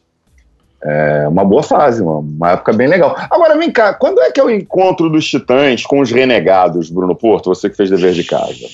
Com os renegados. Quem são os Porque renegados? Também, os renegados é quando o Batman briga com a Liga da Justiça, pede demissão, não saca o fundo de garantia, cria um novo grupo. Uh, ah. E é bem nesse momento que o Robin não quer mais ser Robin. Então, é, é, eles também amarram a história de uma maneira para ter um confronto entre eles, entre os dois grupos, uhum. uh, para também sublinhar que o, o, o, Robin se tornou um Batman mais moderado. Quer dizer, ele não é o, o ajudante engraçadinho do seriado, né? É, é, ele é um líder do, do, do, do time de jovens heróis, mas ele tem muito do Batman nele, embora uh, não seja tão, tão duro, tão, tão, tão, tão cru quanto era o Batman, já porque o Batman já estava no reflexo de toda aquela mudança de personagem, a lá Cavaleiro das Trevas, etc. Né? É, que, que, na verdade começa antes, começa com aqueles New Adams do Batman também, né? com a coisa mais soturna e tal. Então é, ali é um negócio legal, que eu também desconfio que estava tudo amarrado já, sabe? Não era um crossover puro e simples, já era uma preparação pro, para um, um, salto com, com os dois personagens. Não... Cara, e tem uma coisa no Batman do Neil Adams, só que você falou nisso, assim, é maravilhoso. veio a imagem aqui na minha cabeça, cara. É o Batman esguio, né, cara? É. É o Batman, é, é, o Batman tipo um Bruce Lee. Eu sempre achei, cara, que o Batman tinha que ser um cara magro, alto e, e, e eu vou botar uma imagem aqui pra vocês verem, depois eu publico lá. Uhum. Ele é um Batman esguio, cara. Tipo assim, ele é, é, é, tem tudo a ver porque ele é o mestre das artes marciais, né? O maior lutador de artes marciais do mundo, né? Então, ele tem que ser um cara mais esguio. Esse Batman Brucutu que tem agora é o Batman do New Adams, cara. Olha aí no chat. É, é muito maneiro. E azul, né? Cê, a capa azul. Isso, você é vê até a, o, o, sabe é aquele cara magro que você vê a costela do cara, sabe como é que é? é? Pô, muito mais legal. Não, o é. Neil Adams, cara, é, é o melhor, cara, melhor Batman. Essa fase é incrível, essa fase é, é soturna, muito legal, muito legal. Ó, respondendo, essa, essa, respondendo essa pergunta do, do, do, Marcelo, foi justamente nessa fase, Marcelo, foi justamente nessa época, que é 87, que é o segundo ano, porque o Batman sai da Liga da Justiça, não, não, não pega o fundo de garantia, monta o Renegado, que é com Metamorfo, Catan, é. etc e tal. E foi Irmão da Terra, também tinha isso, que era o... Isso, isso, isso. Geoforça. É, é, é, e, aí, e, aí, tem um certo confrontinho deles e tudo mais. Agora, os Renegados não tinham, não tinham revista, né? Então eles apareciam na Super Amigos, na Super Homem, Novo Titãs. Mas eles ganharam é. lá fora um Batman Renegades depois de um tempo lá. É. Tem uma capa muito sim, maneira. Sim, lá fora sim. Lá fora todos esses caras ganhavam Renegades, Não, eles eram os, os Outsiders. Isso, é, exatamente. Isso, é, é, isso que eu não tava reconhecendo o nome, Outsider. É, é, é, pois é, você falou Renegados. Falei, Renegados? É. Renegados não era um grupo do Hulk? Não, não mas tem os, os Outsiders, é verdade, é verdade. É, ó, olha, olha que eu tô postando para vocês aqui, depois vocês disponibilizem para nossos ouvintes essa capa, esse splash page de capa dupla, lindaço, que é uma edição do, dos Titãs, uma edição dos Outsiders, Batman Sim. Outsiders. Sim. E aí forma uma capa só muito maneira. E aí também tem um outro cara que tá no meu, no, no meu e clubinho dos do melhores. Pérez, isso aí, né? E tem de Amparo, né, meu amigo? Não, de Amparo. Meio que só eu gosto. Mas não, o mas o de Amparo. Olha, o, o, o, Ricardo, o Ricardo que tá tímido hoje, Ricardito, tá sim, tímido sim, hoje. Ricardito, pode falar. Ricardito. É, ele falou: não, o Neil Adams faz o melhor Batman. Pois é, eu, eu, eu, eu divido isso com o de Amparo. Eu acho que de Amparo. Caraca, vocês estão falando muitas coisas polêmicas hoje. Caralho, tem que anotar isso, cara. Ó, ó, sério isso? Coisa. Você tá falando sério? O, não é o de Amparo também só faz um personagem. Ele, todo mundo é visto de. Todo mundo é rosto de frente, ele não faz muito. Cara, Sim. Eu vou Sim. botar aqui o dia. Eu, eu, faço questão de botar Marcelo, o Marcelo, eu não, vou, eu não vou usar seu sobrenome, não, posso errar. É o seguinte. Marcelo, é, cara, é, esse negócio de desenhista desenhar vários caras e ser uma qualidade, fudeu, porque, cara, fora o Pérez, todo mundo, cara, faz não, um cara só. Tem, não, tem vários que fazem. Que é isso, rapaz? Não, Olha, Maurício de Souza, por exemplo. É, polêmica. Verdade, polêmica pesada. Olha, ah, eu cara, acho que não sei. Eu acho do... que o John Romita, ele, ele John Romita. É. O John Romita tinha umas coisas também de fazer uns rostos mais finos, muito Tinha. interessantes. Outro é aquele. o- Tinha o John, o John Romita, o Romita Júnior também, você pode dizer. É, os dois Romitas. O Romitinho e o... Romitas. Comitinho e Romitão. É. Aí, Cara, o lógico, Jack- tem um cara tipo o Jack Jack Kirby, que é um gênio, mas Jack não faz isso. O Jack Kirby não faz isso tanto, né? Não, Cara, não Jack faz. Não Desenha faz. todo mundo igual. É, e ele é. é. o melhor. É, pra Desculpa, mim ele viu? desenha todo mundo igual e ele é o melhor. Isso pra mim não é um parâmetro que define, não. Exatamente. eu tô Não, falando, pra mim ele pô. também é o melhor porque meu coração é grande, tá? Cabe mais. Mas o Jorge Pérez é uma ligação afetiva, né, pô? O cara, não, eu saquei, eu saquei. Eu, Eu, saquei. eu li, eu li isso. Eu vou botar o e- Dinho Amparo aqui pra vocês verem aqui, ó. É aquela cena Tá bom. clássica que o Robin morre, né? Esse aqui. Ah, eu acho uma bosta esse desenho dele. Polêmica. Mas a gente dupla. pode cortar isso Você acha ruim o, o- a, a história? Não, a história Não, é esse-. Esse desenho eu acho caído, né? Da morte do Robin, acho caído. É, ele tem uma. Tem umas, eu, eu me lembro do Jim Amparo, é engraçado, eu me lembro do Cara, Jim mas Amparo. a morte do Robin foi violenta pra caramba da na época, hein? Não sei se vocês lembram disso. A morte do Robin, ele tomando porrada pra caralho pra morrer, foi uma coisa que foi... Pô, então, mas eu achei- explodia. Achei mal desenhado aquela, aquela morte lá, sei lá. É aquele desenho. Esse tá pior, vou pegar um melhor, que esse tá muito ruim, Ah. de sacanagem. Eu peguei o pior de todos. Deixa eu pegar um tem mais bem, mais bem finalizado. Peraí. Sei lá, cara. é, não vou rabiscar o Robin todo porque ele tá bem ferrado, sei lá. Sabe assim? E, Não, e eu tá acho que o um pé. Amparo tem essa coisa de ser o Batman esguio, de ser o Batman É. clássico e Não, tal. tem, eu o gosto do é Batman foda. pra caramba. Eu gosto pra caramba, acho legal. Olha só, eu publiquei aqui no chat, depois vocês disponibilizem para os nossos ouvintes, a, A capa prova, né? da Super Duplas número 2, publicada na, pela Ebal em 78, em que o, em que o, Muito o, bom. o Jim Aparo é um personagem. Isso é foda, Entendeu? maneiro, maneiro. né? Tem um, tem um, tem um, tem um vilão, né? é, é, que, quer, que, que quer matar o Sargent, o Sargent, tem Sargent Rock e Batman e não sei o que, e ele, né?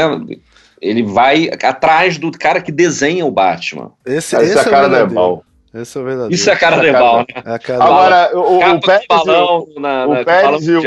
Vulcan também aparecem nos Titãs, né? Uma, uma, uma- historinha ruim pra caramba deles lá, só pra agradar fã. Mas quem fez primeiro foi o Jack Kirby e o Stan Lee, que fizeram isso pra caralho antes, né? É, fizeram muito isso. Agora, só pra falar uma coisa, vocês lembram de uma coisa que tinha em história em quadrinhos? Que aparecia a capa e tinha tipo assim, um Homem-Aranha, mais uns dois heróis bem subalternos, né? E um vilão assim, aí na capa vinha escrito. Um desses heróis vai morrer. Morrerá hoje. Morrerá hoje. É, Ah, E aí, cara, eu lia achando assim, eu juro por Deus, cara, eu li e falava assim, caralho, será que é hoje que morre o Homem-Aranha? Inocência de criança, né, cara? Na Caramba, cara que ia cara. morrer o, sei lá, cara, qualquer coisa menos o Homem-Aranha. Pô, Ah, muito bom. Esse herói morrerá hoje. Aí você, caralho, hoje vai morrer o Homem-Aranha, que coisa tensa. e Cara, tem- dá pra fazer um, um, um programa só sobre essas capas apelativas do- da indústria de super-heróis. que o Super-Homem tem 200 capas maravilhosas, né? Super- aquele universo Super-Homem, Lois Lane, Jimmy Olsen. Sim, aquilo tudo. Não, Aquelas tudo capas 60, malucas, assim. né? Maravilhoso. Você, você não Lois podia. Lane vira Você... um gorila, né? aquelas coisas. Isso. Sim, sim. Maravilhoso. Tem outra O, coisa. o- tem outra o coisa moderador também. dessa, dessa, desse programa, isso Que- não era sobre titãs da televisão? Não, desculpa, se importa, do. Netflix? É, e aí, o que, que vocês acham? Bem lembrado, Bruno. O que, que vocês acham da série? Vou perguntar pro Marcelo. Olha só, M. eu, eu, eu, eu parei de ler quadrinho de super-herói, deve ter uns 20 blau anos, tá? Pra vocês terem uma ideia, eu não li, eu vi depois o Batman com a espinha quebrada pelo Bane. Eu já não li, eu já não, já não Eu comprava também ali. não li. Eu também não li. Então, na verdade, o meu, o meu caldeirão de quadrinhos, ele, ele tem um tiro curto. Ele começa ali no, no começo dos anos 80, descobrindo uns gibis da, da RGE na sala da dentista, depois esses heróis da TV. Aí eu comecei a comprar a revista dos Titãs. Por isso que eu, que eu gosto tanto, que era uma coisa que eu realmente comprava. Aí você entra naquela vibe de comprar tudo, gastar todo o seu dinheiro fazendo conta no jornaleiro para ler tudo, e inclusive todos a- os caôs, né? Começaram aquela, aquelas séries de graphic novel, mas graphic novel merda pra caramba, a gente comprava porque a arte era legal e tal, não sei o quê. E aí parei, eu acho que meio na época da faculdade eu já não, não lia mais não. É, embora tenha um puto interesse por quadrinhos, e aí consumia mais os europeus, consumia outras coisas e tal. Então, assim, é, é, eu também não sou muito animado com filmes de super-heróis. Mas é, é um assunto mais longo, porque vem desde o, das primeiras tentativas do Stan Lee de, de, adaptar isso, de todas as concessões que eles faziam em termos de licenciamento para os estúdios de televisão ou cinema, é, o que gerava Quarteto Fantástico com robozinho, é, que gerava vamos fazer uma mulher aranha antes que a TV faça, porque eles têm direitos de fazer. Aquilo tudo, Sim. o Stanley ficou tentando desde os anos 70 fazer isso funcionar. Super Funcionou. amigos, né? Super amigos, né? Super amigos. É, funcionou no cinema, funcionou muito bem, é o padrão da indústria de Hollywood, é o filme de super-herói. E isso permitiu que você pudesse fazer experiências como essas minisséries ou séries para TV de super-heróis que a Netflix pegou bem, pegou bem um filão da Marvel no começo. E aí, vamos lá, o que nos, nos leva aos Titãs agora. Cara, eu acho a série muito digna. Eu não esperava que eu fosse gostar. É, eu acho que ela tem um roteiro muito interessante. Ela tem um fanservice legal, que é importante, porque muito, essa galera precisa. Muito bom disso. fanservice. Muito é, a galera, a galera precisa disso para você criar o buzz em rede social, criar um engajamento de público e tal. É, ela é respeitosa com, com, com é, é, essa dinastia aí do, do, do Wolfman e do Pérez, a fonte principal deles é essa.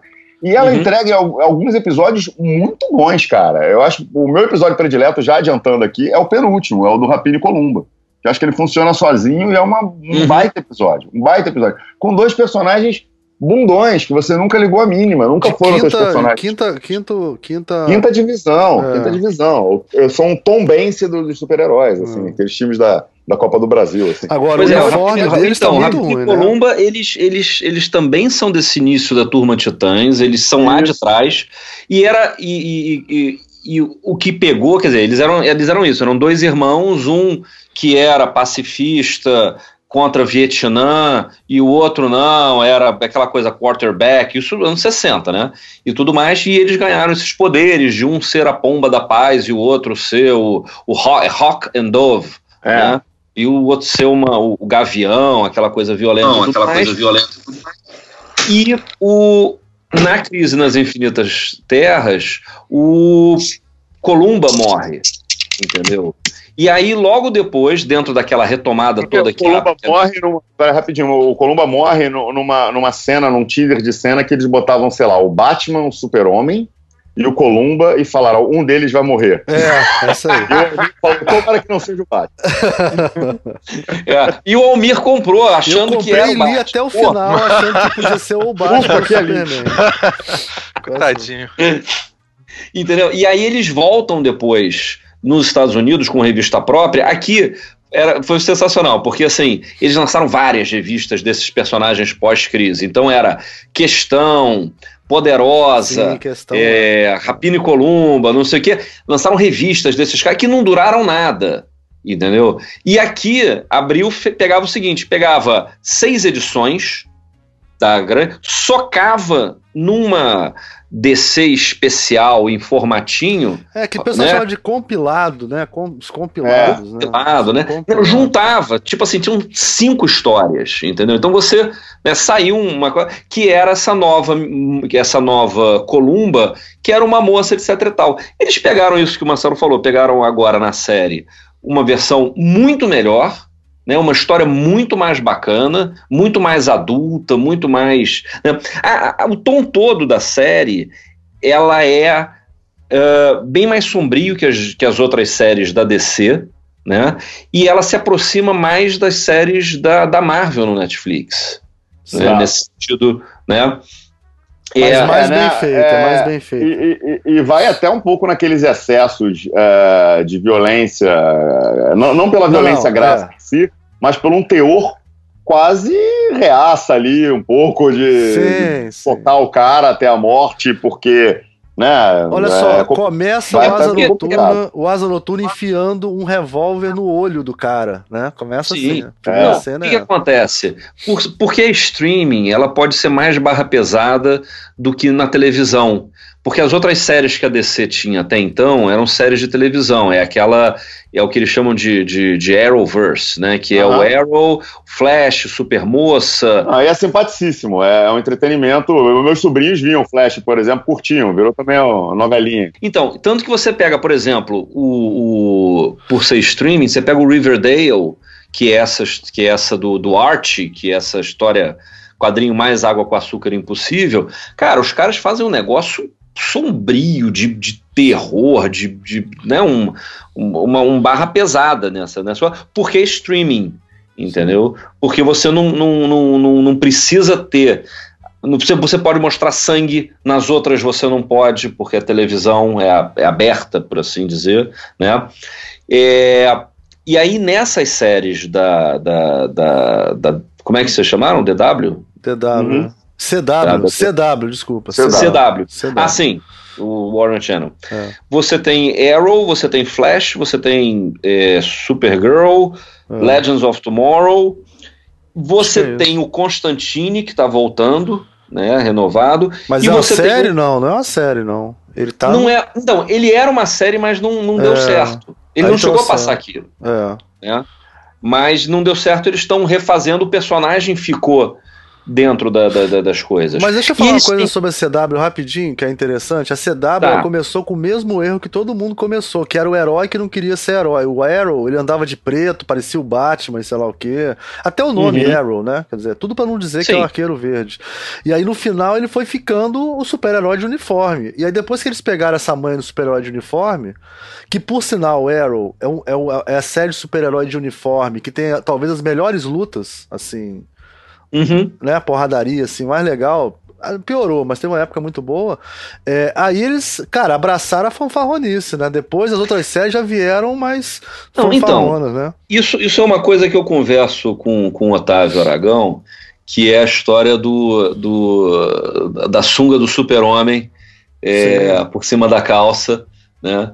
É, e o Otávio, que é um defensor do, do fantasma como primeiro super-herói, é, não, ele, ele tá certo, só não ele é tá super, certo. Né? Não, mas não, mas então, mas aí que tá, mas ele é super porque não tem superpoder, mas e o Batman tem superpoder? Não, mas o Batman entrou. Ele é rico. O ele Batman é rico. É rico. Grana. O Batman tem grana. É. Não, pois é, é, é, é, um, é, um, é um debate é, ad infinito que eu tenho. O Batman sempre está preparado, por isso esse é o superpoder. Cara, o, o, o, João. Não, mas olha só, mas o que que acontece?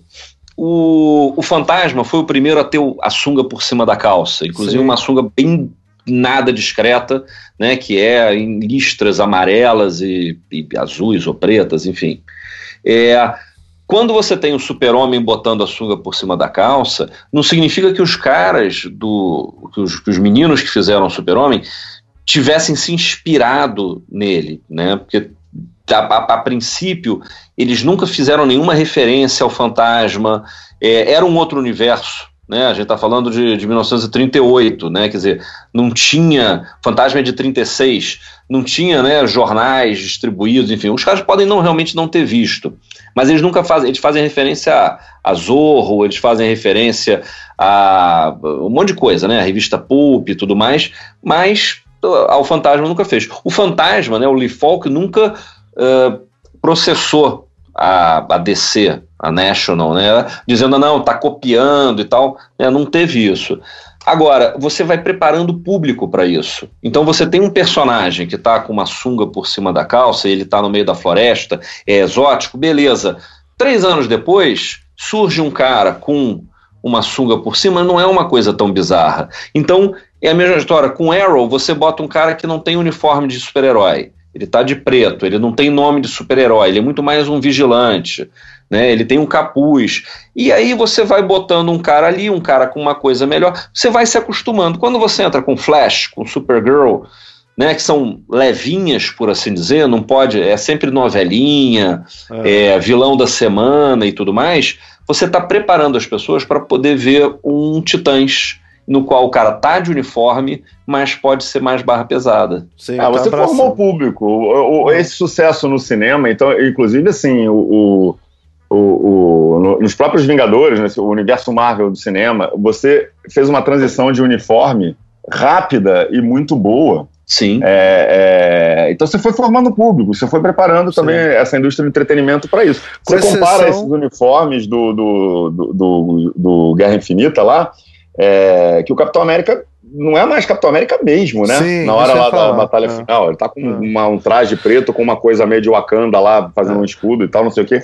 Vira, vira uma outra coisa, quer dizer, você começa com um fanservice, você começa com uma coisa que vai da mídia, vai dar pauta no jornal, vai dar pauta na divulgação, vai fazer buzz na internet, faz essa transição rápida. O, você vê, nesses filmes todos, o, o, Thor já mudou de figurino 80 vezes e tal. É, mas aí também tem uma outra coisa, né? Que é vender brinquedo. Vender bonequinho. É. Claro, é, tudo, tudo se retroalimenta. Você vai criando Sim. variantes também, né?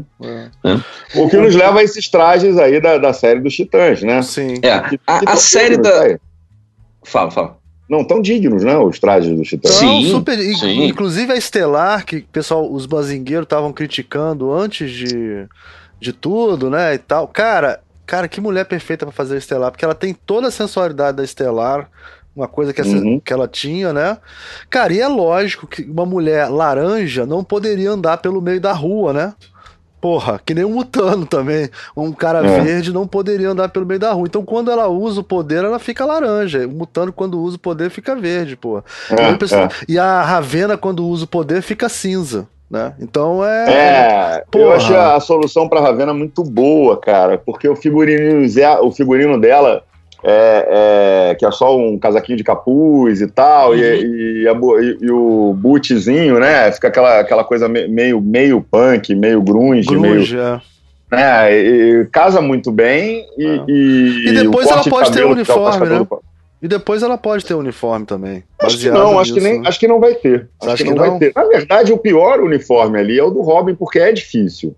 É... é... mas o uniforme do Robin é aquilo que a gente já sabe que é, que é crônica de uma morte anunciada. Ele vai virar Isso. asa noturna. Não, mas eu espero que ele não vire o asa noturna do, do com aquela roupa de acrobata que é bem ruim, né? Então... Aquela pre... cara, o asa noturna ele, ele tem as piores roupas. Quer dizer, ele, ele depois de Robin, ele a, a roupa da a primeira roupa dele de asa noturna é horrorosa, né, nos quadrinhos.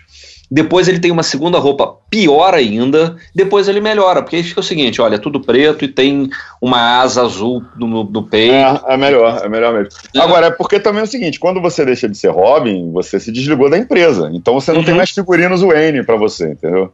É. Ele não tem um figurinista das, das indústrias Wayne trabalhando. Então... Ele pediu pro amigo que fazia a roupa de circo dele, entendeu? É, eu queria um uniforme. Ah, tem isso moda. aqui.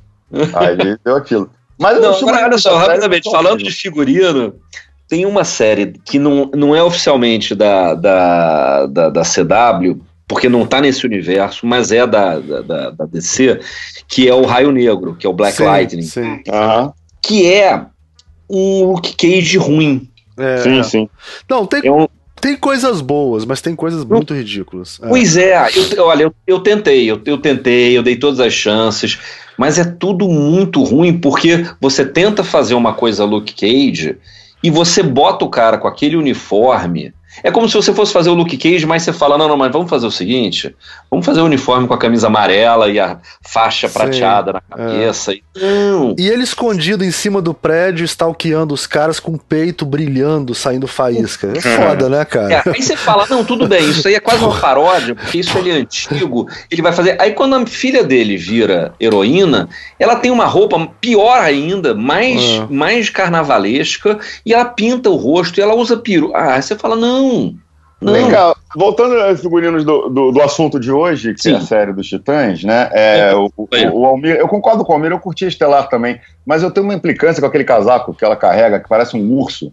Sei, é, que é anos 70, né? Eu acho que é bem homenagem àquela época que eles foram criados, não sei. É, é, eu, eu não lembro 60. agora se tem alguma explicação para ela estar tá sempre se vestindo como quem estava no nightclub. Acho que tem por causa do é, começo, né? É como, da... é como se ela estivesse na época da discoteca, assim, uma coisa assim. É, você vê que a trilha dela, as trilhas quando entra, quando vai fazer, dela é, muito legal. Não, e tem um detalhezinho que eu acho maneiro, que ela usa um, uma gargantilha, que é justamente o bracelete da, da Estelar dos Quadrinhos. Então, uma joia Sim, verde. verdade. Verde, né? Uma coisa verde. É. É. Agora, o casaco do Mutano é muito bom, né, galera? Sim. É. O, o Mutano tá muito bem resolvido, vai. É.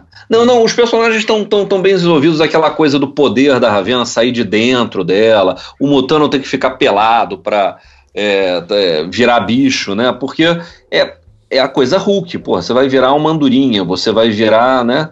É. Pelo menos não de primeira, você pode começar com isso. E aí, com o Tano, você tem o link com a Patrulha do Destino, tá?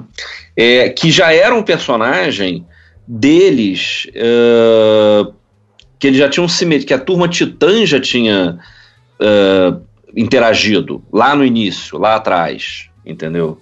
E é, a Patrulha do Destino também nessa fase, eu não sei se chegou a ser publicado no Brasil, mas nos Estados Unidos, na fase Novos Titãs, iníciozinho, Marv, Pérez, Marv Wolf e Jorge Pérez, saiu também Patrulha do Destino, entendeu? Então já tem um, tinha um, um quê, entendeu? De fazer um, de fazer esse link. Agora, Aí tem esse cross não, e lançou a série, né? né? Lançou a é. série do Patrulha do Destino muito bem lançado, né? Tipo, então, todo mundo é. vai assistir, né? Então, o, o... É, despertou curiosidade para ver a série. Despertou. Pois é, o que que acontece? Essa série dos Titãs, ela, é, ela, ela foge dessas outras séries da, da CW porque ela não é da televisão, ela é desse novo serviço de streaming que a DC é, fez, que é o DC Universe, que é um pior nome possível porque você não consegue diferenciar do próprio universo dos personagens. Quer dizer, como é que você anuncia? Vem aí o DC Universe, né? O é. DC Universe. Não, não dá. Que é um serviço de streaming que, pelo que eu entendi, só tem nos Estados Unidos. Eu não consegui pegar ele aqui.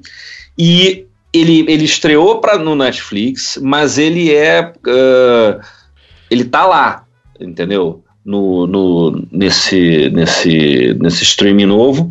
E aí eles estão prevendo para esse duas séries de animação, que é o Young Justice Outsiders, que já é a terceira temporada da, de é animação. Boa, é boa, é uma boa que é, que é, uma animação boa, né? Que é, é um, muito boa. É, é o é? primeiro Aqualad que é bom inclusive. Sim. Não, é muito bom, muito bom. O Aqualad é, é muito legal. bom, ele tem uns poderes elétricos, ele é muito bom. Personagem. Tem uma versão feminina do, do Ajax muito legal também. Também. Sim. É a filha que do Ajax. Que é a filha do Ajax, né? É, exatamente. Filha do Ajax. É. E de vez em e... quando aparece os super-heróis, é muito engraçado. Tipo, quando apareceu o Batman lá, assim, né, pra conversar com eles, ou então a Canário Negro, que não tem poder quase nenhum e mete a porrada em todas eles, só porque é muito legal, é. muito bom, vale a pena. e eles vão fazer uma série da Harlequin que é para o final do ano, de animação, também para esse DC Universe. E aí eles estão prevendo três uh, live actions, que é o Patrulha do Destino, que estreou agora, Monstro do Pântano e Stargirl, que ninguém liga. É, uhum. Monstro do Pântano eu tenho muito medo, não pode ser bom, não vai ser bom Monstro do Pântano, cara. Cara, o não monstro do bom, pântano. Cara. Você consegue ele, imaginar ele... Um, uma, uma, planta gigante que vai transar com a mulher, inserir uma semente dentro dela, numa viagem? É, meio, é meio avatar, né? Não dá, dá cara. Não sei. É, tem dois filmes do Monstro do Pântano, né? Se a gente for lembrar, no, Porra, nos anos 80. Tem, né, cara? Tem, eu sei eu que não quero lembrar disso, pô. Mas é que tá, eu acho que você tá. É uma, é, é uma tá, árvore transando Almir, com a mulher, é mesmo? Almir, exatamente você o que eu tá, descrevi. Pô. Você tá mal influenciado pelos filmes vagabundos que vieram antes, cara.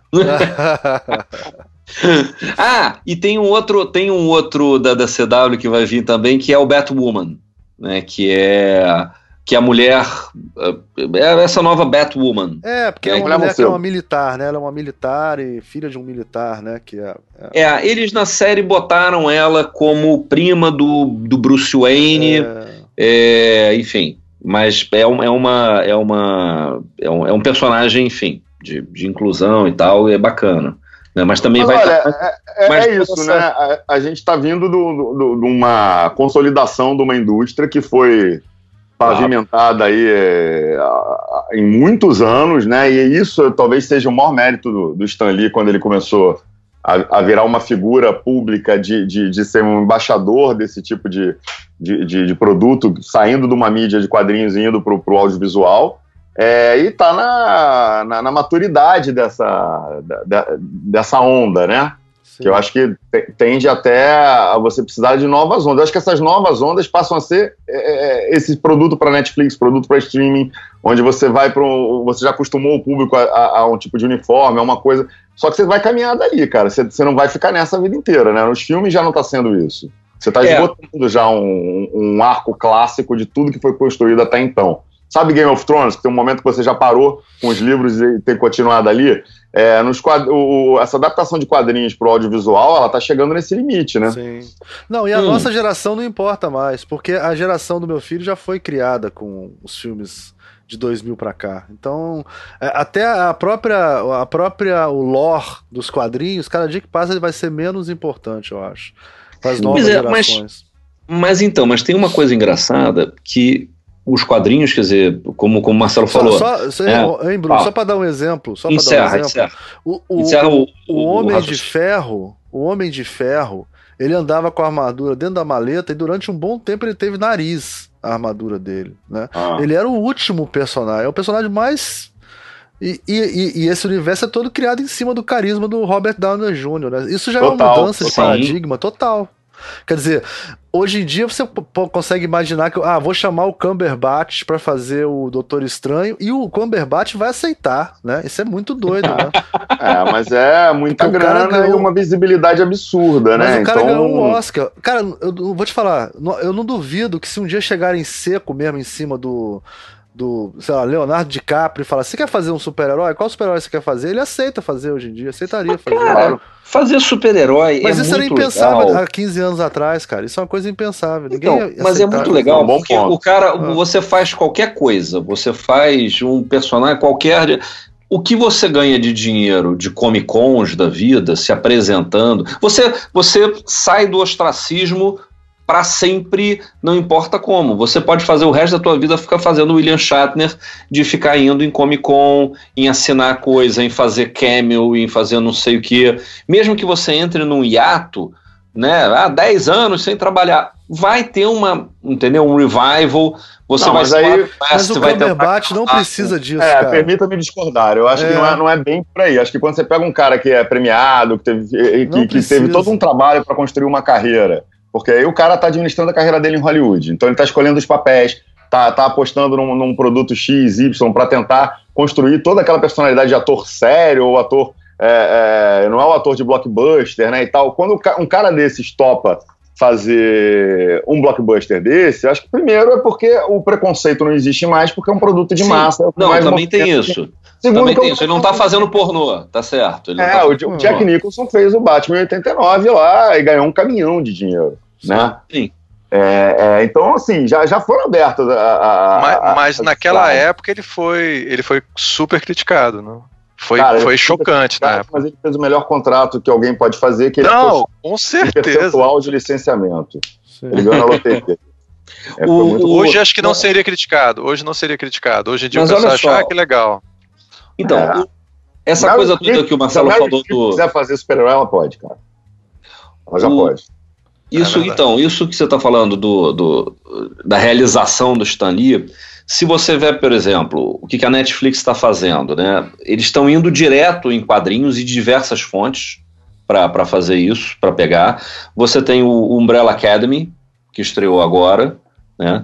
Você teve um filme que é o Polar, que é um, um, é um outro quadrinho da Dark Horse, que é de um espanhol, do Victor Santos, que é um, era um, começou uhum. como um webcomic, depois é, virou um, foi, foi publicado como, como graphic novel pela, pela Dark Horse, que é uma coisa em alto contraste, do Sin City, é bem bacana. Virou um filme do, do Netflix com aquele cara que faz o, o Hannibal da, da série. Sim, Isso, é. que fez o inimigo do Doutor Estranho. Isso, exatamente. É. Exatamente. É, vai vir, tá previsto agora para Netflix agora para esse ano ainda uma série chamada Raising Dion, Raising Dion, que é um quadrinho de, uma moça que tem que, de uma viúva que tem que criar o filho que descobre que tem superpoder e tal. Tem o October Fashion, que é uma, um quadrinho da IDW, que é uma editora menor dos Estados Unidos. Tem o Warrior, Warrior Nun, que é uma, uma série de mangá. E aí, né? Então, eles estão fazendo já, quer dizer, a Netflix está indo para essas coisas. Ela já fez o o, quer dizer, ela já fez, não, ela tá, ela passo, tá passando, né, o Happy, que é uma, uma graphic novel escrita pelo Grant Morrow, que é produzida pelo Sci-Fi, mas passa no Brasil pelo, no Netflix. Uh, vem aí pelo Sci-Fi, quer dizer, já está tendo, né, o Krypton, que é uma, uma, uma prequel do, do Tá Super-Homem. tendo, né? Tá tendo. Eu, eu, come- eu- eu- não tá passando aqui no Brasil, não.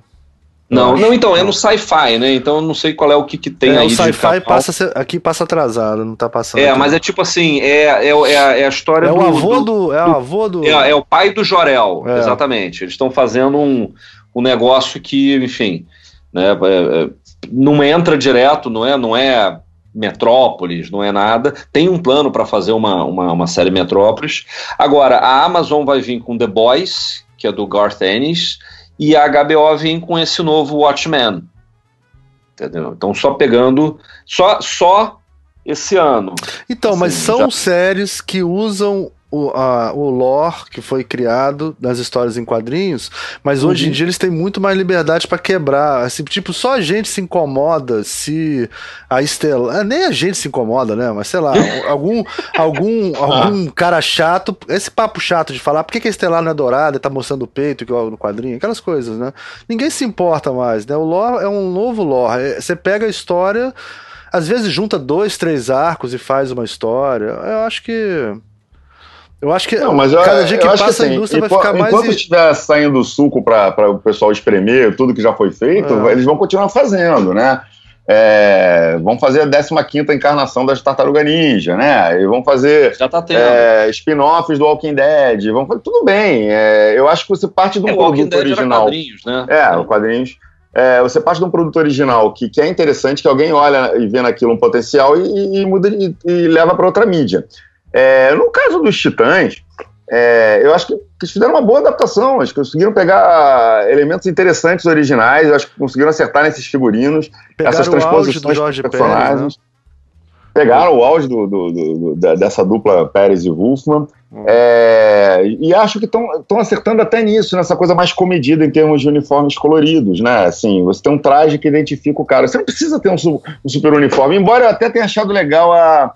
Eu acho que as soluções todas que eles encontraram para questões quadrinhos versus televisão foram bem resolvidas. Assim, aquela maleta já a lá Tony Stark que o Robin, o Robin, os dois ótimo. Robins têm, com dois níveis de segurança, né? Que é leitura de íris e, e Legal, Biometria legal. biometria do Bradesco e leitura de íris. É. Né? Têm dois, dois níveis de segurança. Aquele é legal pra caramba. É, o, o Mutano não ter um uniforme e simplesmente uma jaqueta predileta é muito legal.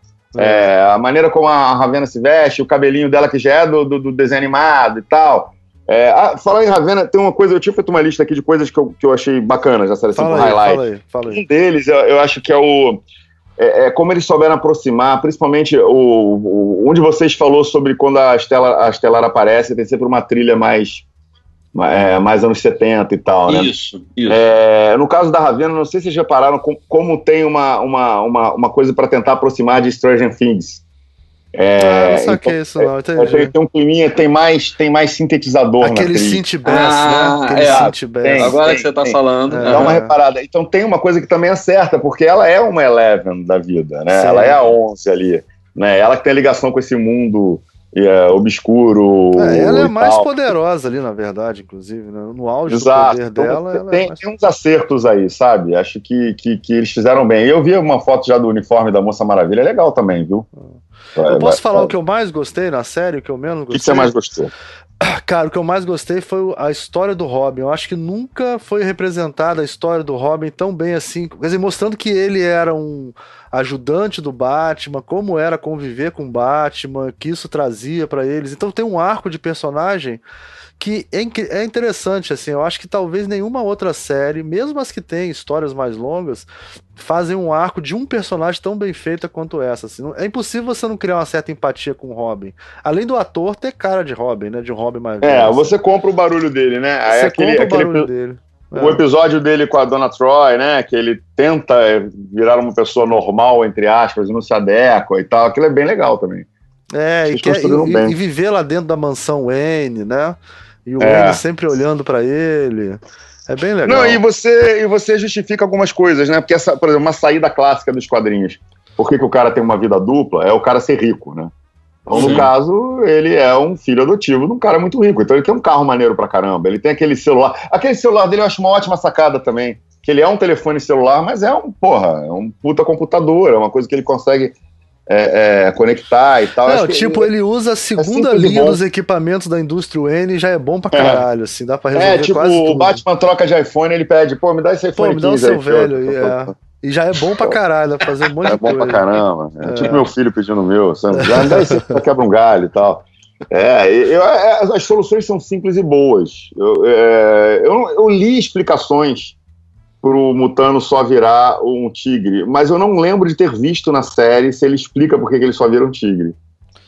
Cara, na série eu não lembro, mas eu me lembro que nos quadrinhos era muito comum ele virar um tigre, assim, no começo, assim, ele virava Não, mas eu, eu, vi, eu vi é. em algum lugar que, que eles iam dar uma. Eu acho que os produtores estavam explicando que eles iam alegar que, como ele reordena o DNA dele, então ele, ele conseguiu fazer isso para virar um tigre para virar outra coisa, é um novo aprendizado e tal. Mas eu realmente não lembro de ser mencionado na série. Pode ser. É, oh, eu não sei qual é o motivo da história, mas o motivo real é que deve ser caro pra caralho fazer aquele tigre. Não, mas é, certamente é isso. Não, mas olha só, você vê que no, no, no final. Bom, dane-se spoilers. Não, sei muito spoiler, mas no último capítulo, o Trigon ele dá lá um. um ele, dá, ele, ele, ele faz um passe em cima do, do Mutano para dar uma arrumada no Mutano e tudo mais. E ele fala: Ah, mas então você é fera? Ou é... Bom, ele dá uma mexida lá que dá a entender que ele vai virar outros animais. Ah, é, ele... pode crer. Né? Ele dá uma pista já. Ele já dá, né? Ah, era só tigre e tal. Hum. E ele vai. Não, eles, eles explicam um negócio. Ele, eles, acho que ele responde com uma piada. Mas por que tigre? Ah, sei lá, eu sou do signo de tigre. Ele tem uma piadinha no, no, no que justifica, né? É. Essa... Agora vem cá, hein? Aquela família psicopata é muito maneira também. Muito maneira, muito legal. Muito. Muito legal. Personagens muito. excelentes, cara. Aquilo, hum. eu tava comentando com o Bruno é, antes da gente falar que ia fazer um papo desse tal, que aquilo me lembra um pouco o Neil Gaiman fazendo o, o Sandman com aquelas convenções de psicopatas e tal, que são Sim. pessoas absolutamente normais. Não, e a maneira. a maneira que eles trocam os membros da família é muito boa também. É né? muito.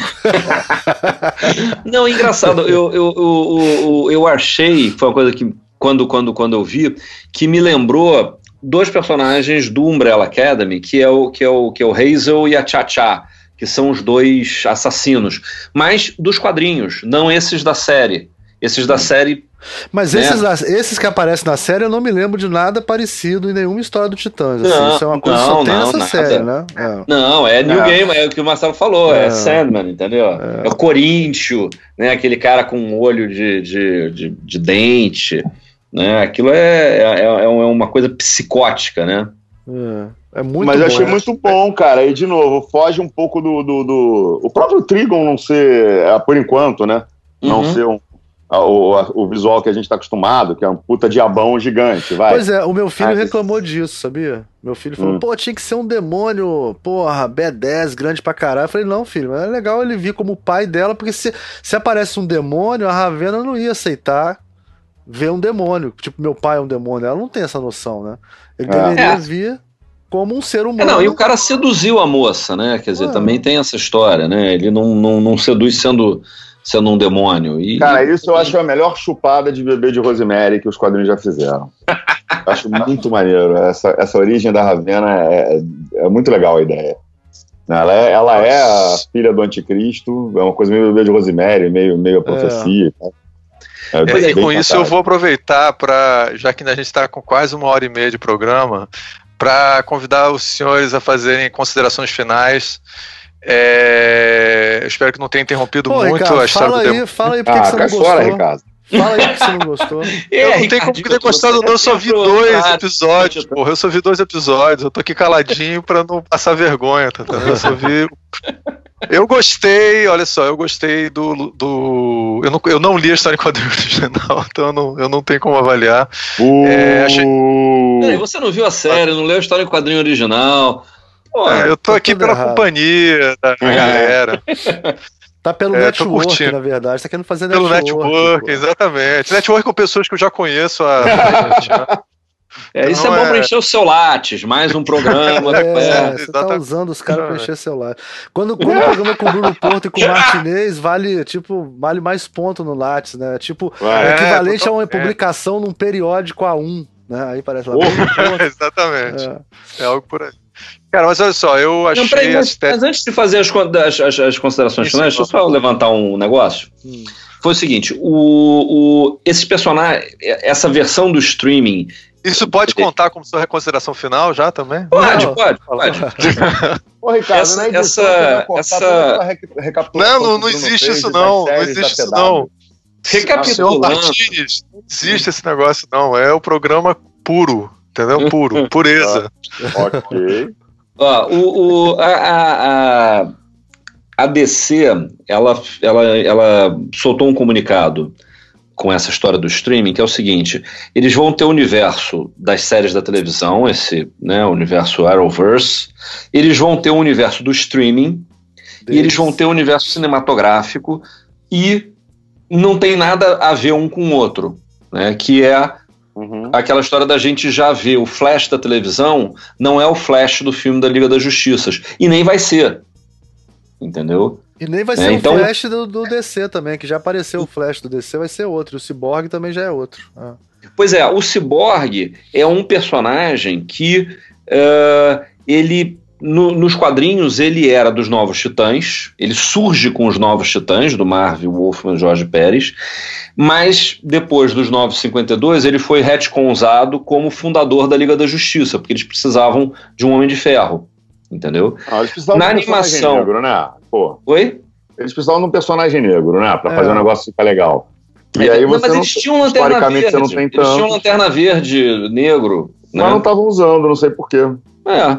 O John Stewart, que no, mas na agora, animação funciona muito bem. Pois é, mas então, nas animações ele é dos Titãs, entendeu? Nos Teen Titans Go, nas coisas todas ele é Titãs. No cinema, ele é o Homem de Ferro da Liga da Justiça. E no streaming, ele vai fazer parte do Patrulha do Destino. É, mas depois vai entrar pro, pro Teen Titans, né, cara? Tá claro. Pois é.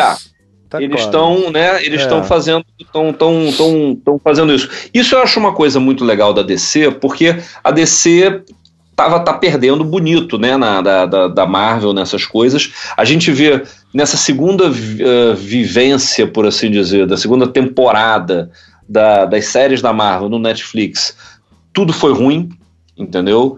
O Justiceiro foi ruim, o próprio ah, Demolidor 2 foi ruim, melhorou ah, depois. Mais ou menos. O Demolidor, a última temporada do Demolidor é boa. Não, a última, a terceira, mas a é. terceira foi melhor que a segunda. Foi melhor que a segunda. É. E Punho de Ferro foi ruim o tempo todo.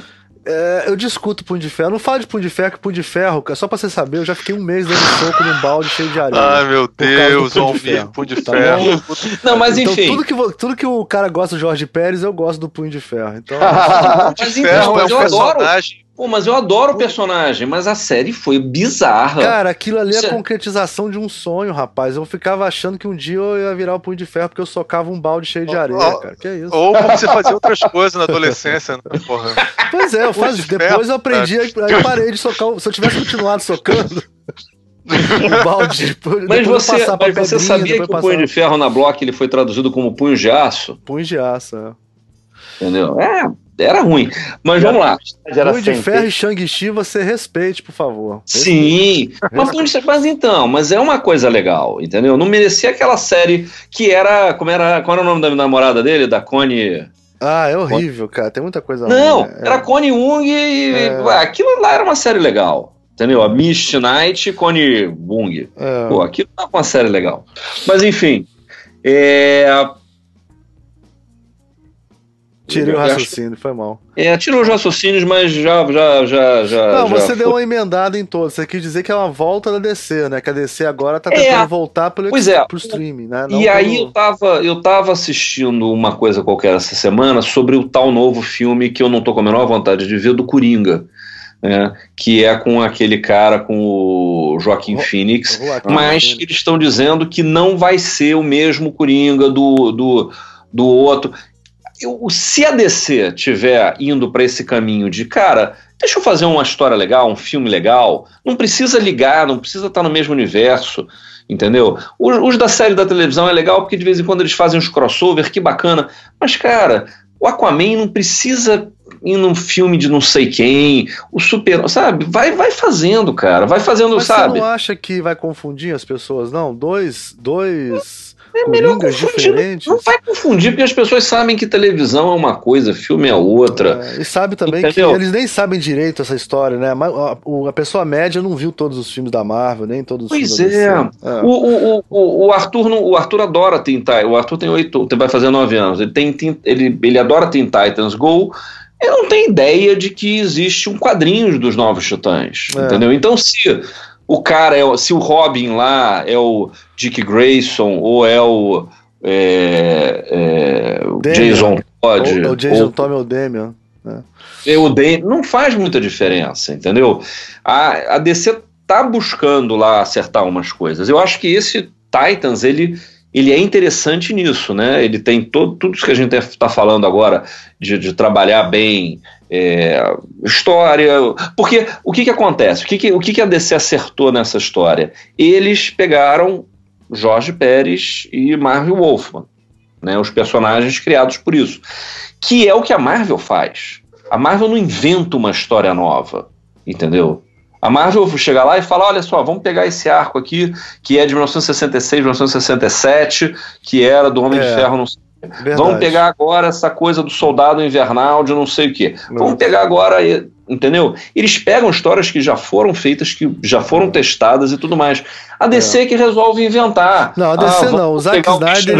Ele, ele agora vai é. fazer tal coisa. Não, o Zack Vamos... Snyder ele criou um, uma cronologia da cabeça dele que ele achou que tinha que ser aquela cronologia. Eu acho que isso foi um problema, cara. Ele criou uma cronologia da cabeça dele. E, e ele tentou. Pô, basta dizer que ele botou no mesmo, no mesmo filme, né? A morte do Superman e Cavaleiro das Trevas, né? Pois, pois Quem é. é que faz isso, cara? Só se for louco, né? mistura, né? E, e, põe, e põe. Qual é o nome do outro cara lá, do, do, do, do Thanos da, da, da DC? Darkseid. O Darkseid. Não, estamos levantando Darkseid, tem o, o, o, cara que é o capanga do. Porra. Não, não precisa, cara. Faz, pega um negócio que já existe.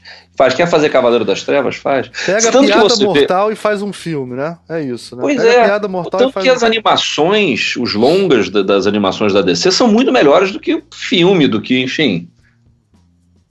É, eu acho que essas são as considerações. A DC tem muito sucesso na, na, nas animações e, e tá vindo. A televisão dela tá vindo muito certo. Essas séries da Supergirl, etc., deu muito certo também. Ma é. Ma Marcelo, eu Oi. vou aproveitar para você pegar esse raciocínio e fazer suas considerações finais. Que o Bruno acho que meio que já. É, Tô tentando diminuir o tamanho dos programas. Vamos... o Ricardo quer diminuir o tamanho dos programas participando pouco. É, é exatamente. exatamente, eu não faço o, considerações. O eu, Ricardo eu... diz que o boteco vai fechar, é isso. Vocês querem fazer alguma coisa da cozinha? Saideira, saideira. Saideira, saideira. É.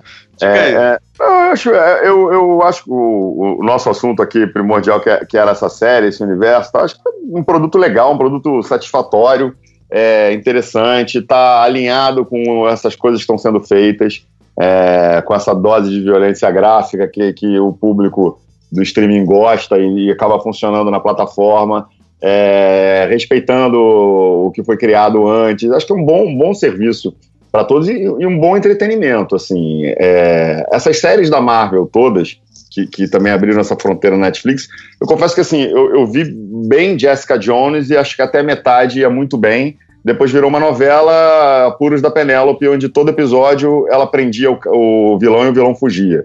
É. Né? É, o primeiro temporada Demolidor eu também curti bastante, achei legal. Agora o resto eu ignorei solenemente. Eu via um, eu vi o primeiro episódio, me obrigava a ver o primeiro episódio de cada temporada. Falava, é, não é para mim. É, é, um produto. É, parece que não deu muito certo pelo que estamos vendo aí, né? É, não, sei, não sei se esses é, proeminentes cancelamentos dessas séries da Marvel na Netflix tem a ver também com a, com a plataforma da Disney, né?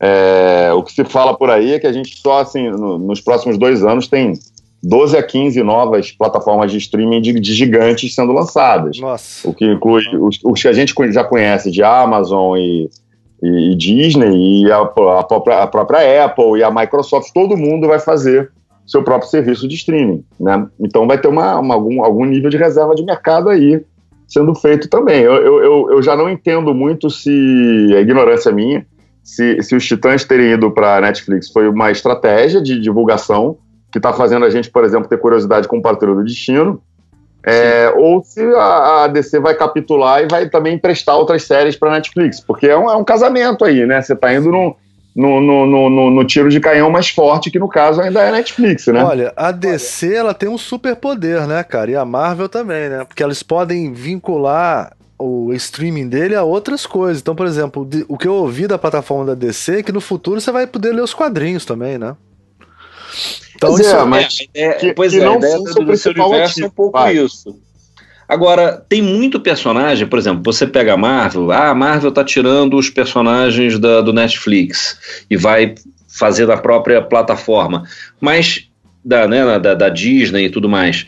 Mas ao mesmo tempo, o, o Hulu, que é um canal de streaming, está uhum. produzindo quatro animações da Marvel, que é Howard the Duck, Uhul! Não posso esperar. Poxa, né? Não posso deixar coisa. de perder. É. Né? Putz, essa Tigra, Tigra e Cristal. Lembra da Cristal patinadora? Lembro. Pois é. A é, Cristal não. era tipo uma discoteca ambulante. A, é. O superpoder dela, ela podia fazer uma discoteca um em qualquer deles, lugar. Um deles é, é do Modok, que é aquele vilão cabeçudo da Ima. Entendeu? Então eles estão produzindo o, o Modok, vocês sabem o Modok? Vilão. Ele fica sentado numa cadeira, né? Ele é tipo. Isso, pois é. Então, assim, um é na Hulu, vai ter coisa na Netflix. O cara tem personagem, tem assunto pra caramba, tem público diferente. Essa coisa da DC de. Tá, então, eu, eu vou ter meu próprio canal que eu vou poder fazer barra pesada, mas eu tenho um negócio também no, na TV aberta. Mas eu também vou fazer filme, né? O cara sabe que vai ter público para isso. E se você tem conteúdo, se você tem personagem, né? Se você tem esses caras que esses personagens de segunda que ninguém espera nada, ah, Homem de Ferro. É, o próprio Legion, né? O Legion é de um canal que não tem nada a ver, acho que é da Fox. Não, tem a é. ver, né? É FX, é. Fox. É. FX, exatamente. É. O, o, o, qual é o qual é o, o Legion é o do Claremont dos é, é o filho do Xavier, né? É, pois é. Tem, vai ter o Novos Mutantes, que é uma pegada de terror, entendeu? É, parece que vai ter uma produção do, do Astro City. Mas você não é... acha que no futuro, a gente tá falando aqui totalmente, um dia, cara, porque é o seguinte, a Disney é a maior de todas, um dia a Disney vai colocar tudo dentro dela, cara, a Disney tem esse perfil de fazer isso. Eu acho ela que é... nem precisa, ela vai pegar o que é melhor, agora, de novo, ela tem o, o, o os personagens, por exemplo, você vai no, no, no, no nos personagens da. Você vai na Universal, no parque da Universal, você tem montanha do Homem-Aranha, do Hulk, não sei o quê, porque esses personagens foram licenciados pra Marvel, pela Marvel para Universal para os parques de diversões. Ah, agora eles são da Disney. Não, mas agora está licenciado. Tudo bem, eu estou ganhando um qualquer com isso. Estou vendendo meu gibi com isso, estou vendendo meu filme com isso. Tô, entendeu? Quer dizer, ele não deixa de ganhar dinheiro. Porque. É isso é, até, isso é muito louco, cara. Você vai na, na Disney, tem Marvel e Star Wars pra burro em todas as lojinhas. É. E aí você vai no Universal, os brinquedos da Marvel estão lá e com as mesmas lojinhas vendendo coisa pra caramba. É, é, ganhamos dinheiro de todos os lados. Ganhamos dinheiro de todos os lados. Né? Quer dizer, até porque eles não têm mais terra para fazer. Vamos, vamos lá, eu sou, eu sou a Disney. Poxa, eu vou fazer uma terra da Marvel? Não, deixa eu fazer uma terra do Star Wars. O, o parque lá deles, o, do Hollywood Studios, tá virando Star Wars todo e tal. Tem, tem. Você vai desativando o brinquedo. Agora, eu também acho que deve ter uma outra questão, que é assim: se eu licencio para a Universal uma montanha russa do Hulk, cara, isso deve ser um contrato de 20, 25, 30 anos, entendeu? Sim. Sim. É um caminhão de dinheiro para botar aquilo em pé e tal, não sei o quê. Então é, é, é uma licenciamento, tem, tem um nome para isso, um arrendamento aí de personagem, que não se acaba de um dia para o outro, né? Você não, não, não rompe contrato, né? É diferente. Mas é isso, eu acho que esses ícones de cultura pop aí, é, é, eles são divertidos e, e, ficam, porque enquanto houver alguma porcaria para ser adaptada, vai ser, entendeu? Daqui a pouco, eles já estão na lista lá, cara, quem a gente não adaptou ainda? Meu Deus do céu, o que, que sobrou aqui? É, o, o, novo, o novo, a nova temporada, né, quer dizer, a cena pós-créditos do, do Titãs, é levantando aquele Superboy, que é um clone, né, que do é um Super-Homem. É. Valeu, que é uma história spoiler, clássica também. Você não falou né? isso até agora, né? não, mas quase não aparece nada. Quase não aparece. Ali, não, já que também... deu spoiler, aparece tanto o Super-Homem quanto o Cripto, né? Aparece os é, dois. Superboy, é Superboy e o Cripto. Justiça jovem ali, né? É. Uma, uma Exatamente.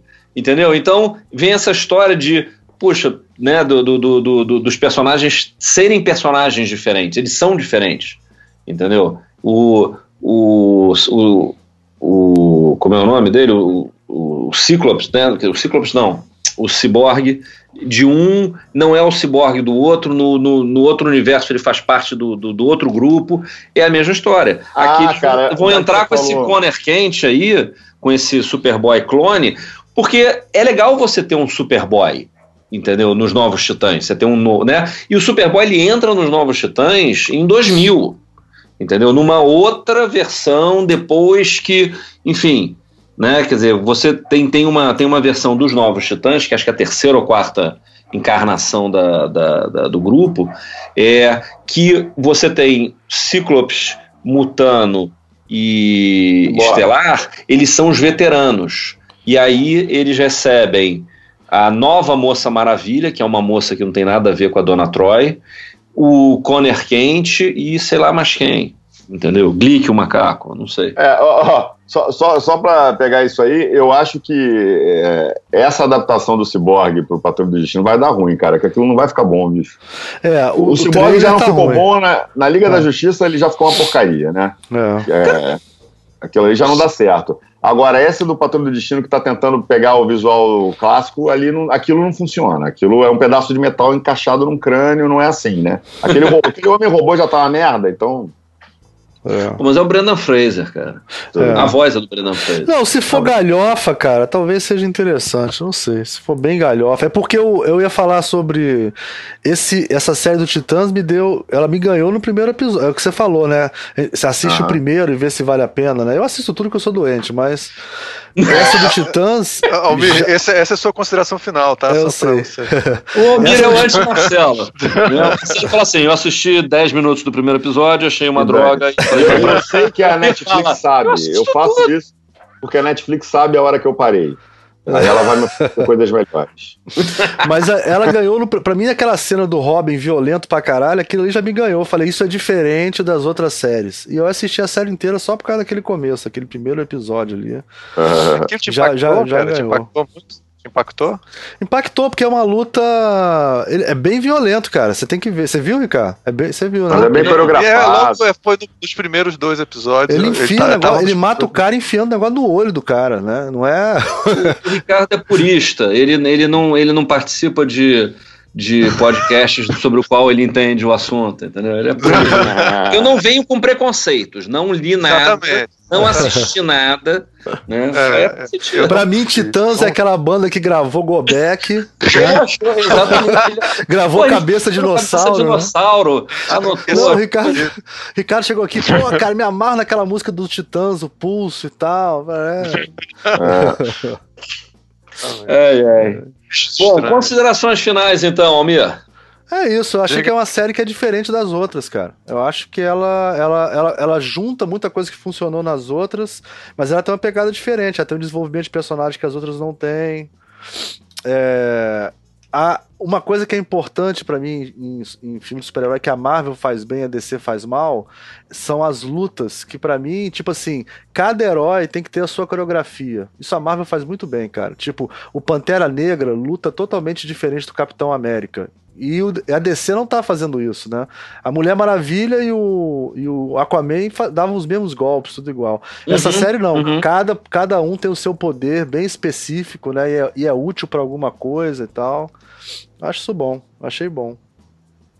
É, vamos é, agora. Vejam, vejam, assistam. assistam. É. Eu, para mim, como eu disse, só vi dois episódios. Eu achei interessante. Nunca tinha visto nada com o Robin, assim, valorizando o Robin. Para mim, também eu não conheço nada original.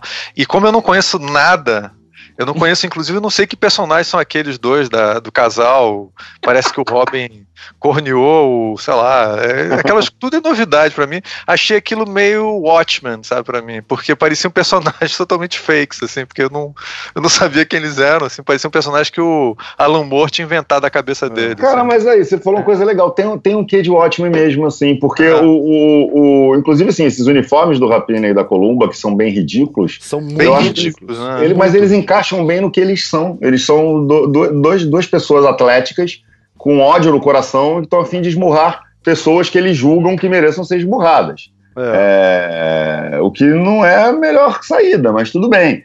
Então, é. que o cara tem um improviso ali, um traje meio improvisado, uma coisa. Eles brincam de, de, de, de ser super-heróis quando eles não são. Né? É, é, eu gostei dessa, dessa dica paisão né, do Marcelo. Isso não é uma coisa boa para se fazer, tá? não, não, não faça isso. Casa, não, inclusive é bom reforçar isso porque as pessoas estão achando que a coisa boa se fazer é sair armado na rua para resolver os problemas. Né? Então, nesses tempos que vivemos. É. Não é a gente que estragaram, estragaram Batman pra gente. Não é bom ser um justiceiro, né? Não é uma coisa legal Exatamente. ser um justiceiro. Né? Não. Não, aqui é. na verdade também aí entra uma outra questão, né? Você precisa hoje, hoje não, há muito tempo já, você precisa de uma boa motivação para que o cara, porra, se vista aí de uma malha colorida e saia dando pulinhos, né? Então o cara tem que carregar uma, uma, uma, um ódio muito grande, um sentimento de vingança contra algo específico. Você tem que ter uma motivação que. Desejo corrigir o Brasil, né? É, não, algum, alguma coisa de dramaturgia funcione, né? Acabar você... com tudo isso que tá aqui, tá ok? Né? Tipo isso. É. Vou acabar com tudo isso que tá aí, tá ok? Essa é uma motivação. Então, uma motivação. Socorro. Nem que seja uma madeira de piroca, né? A motivação. Olha, eu, eu, as minhas considerações finais são o seguinte: não sendo o, o Robin do Chris O'Donnell, dirigido pelo Joel Schumacher, né, do, do, com George Clooney como Batman, tá valendo, entendeu? Tá valendo.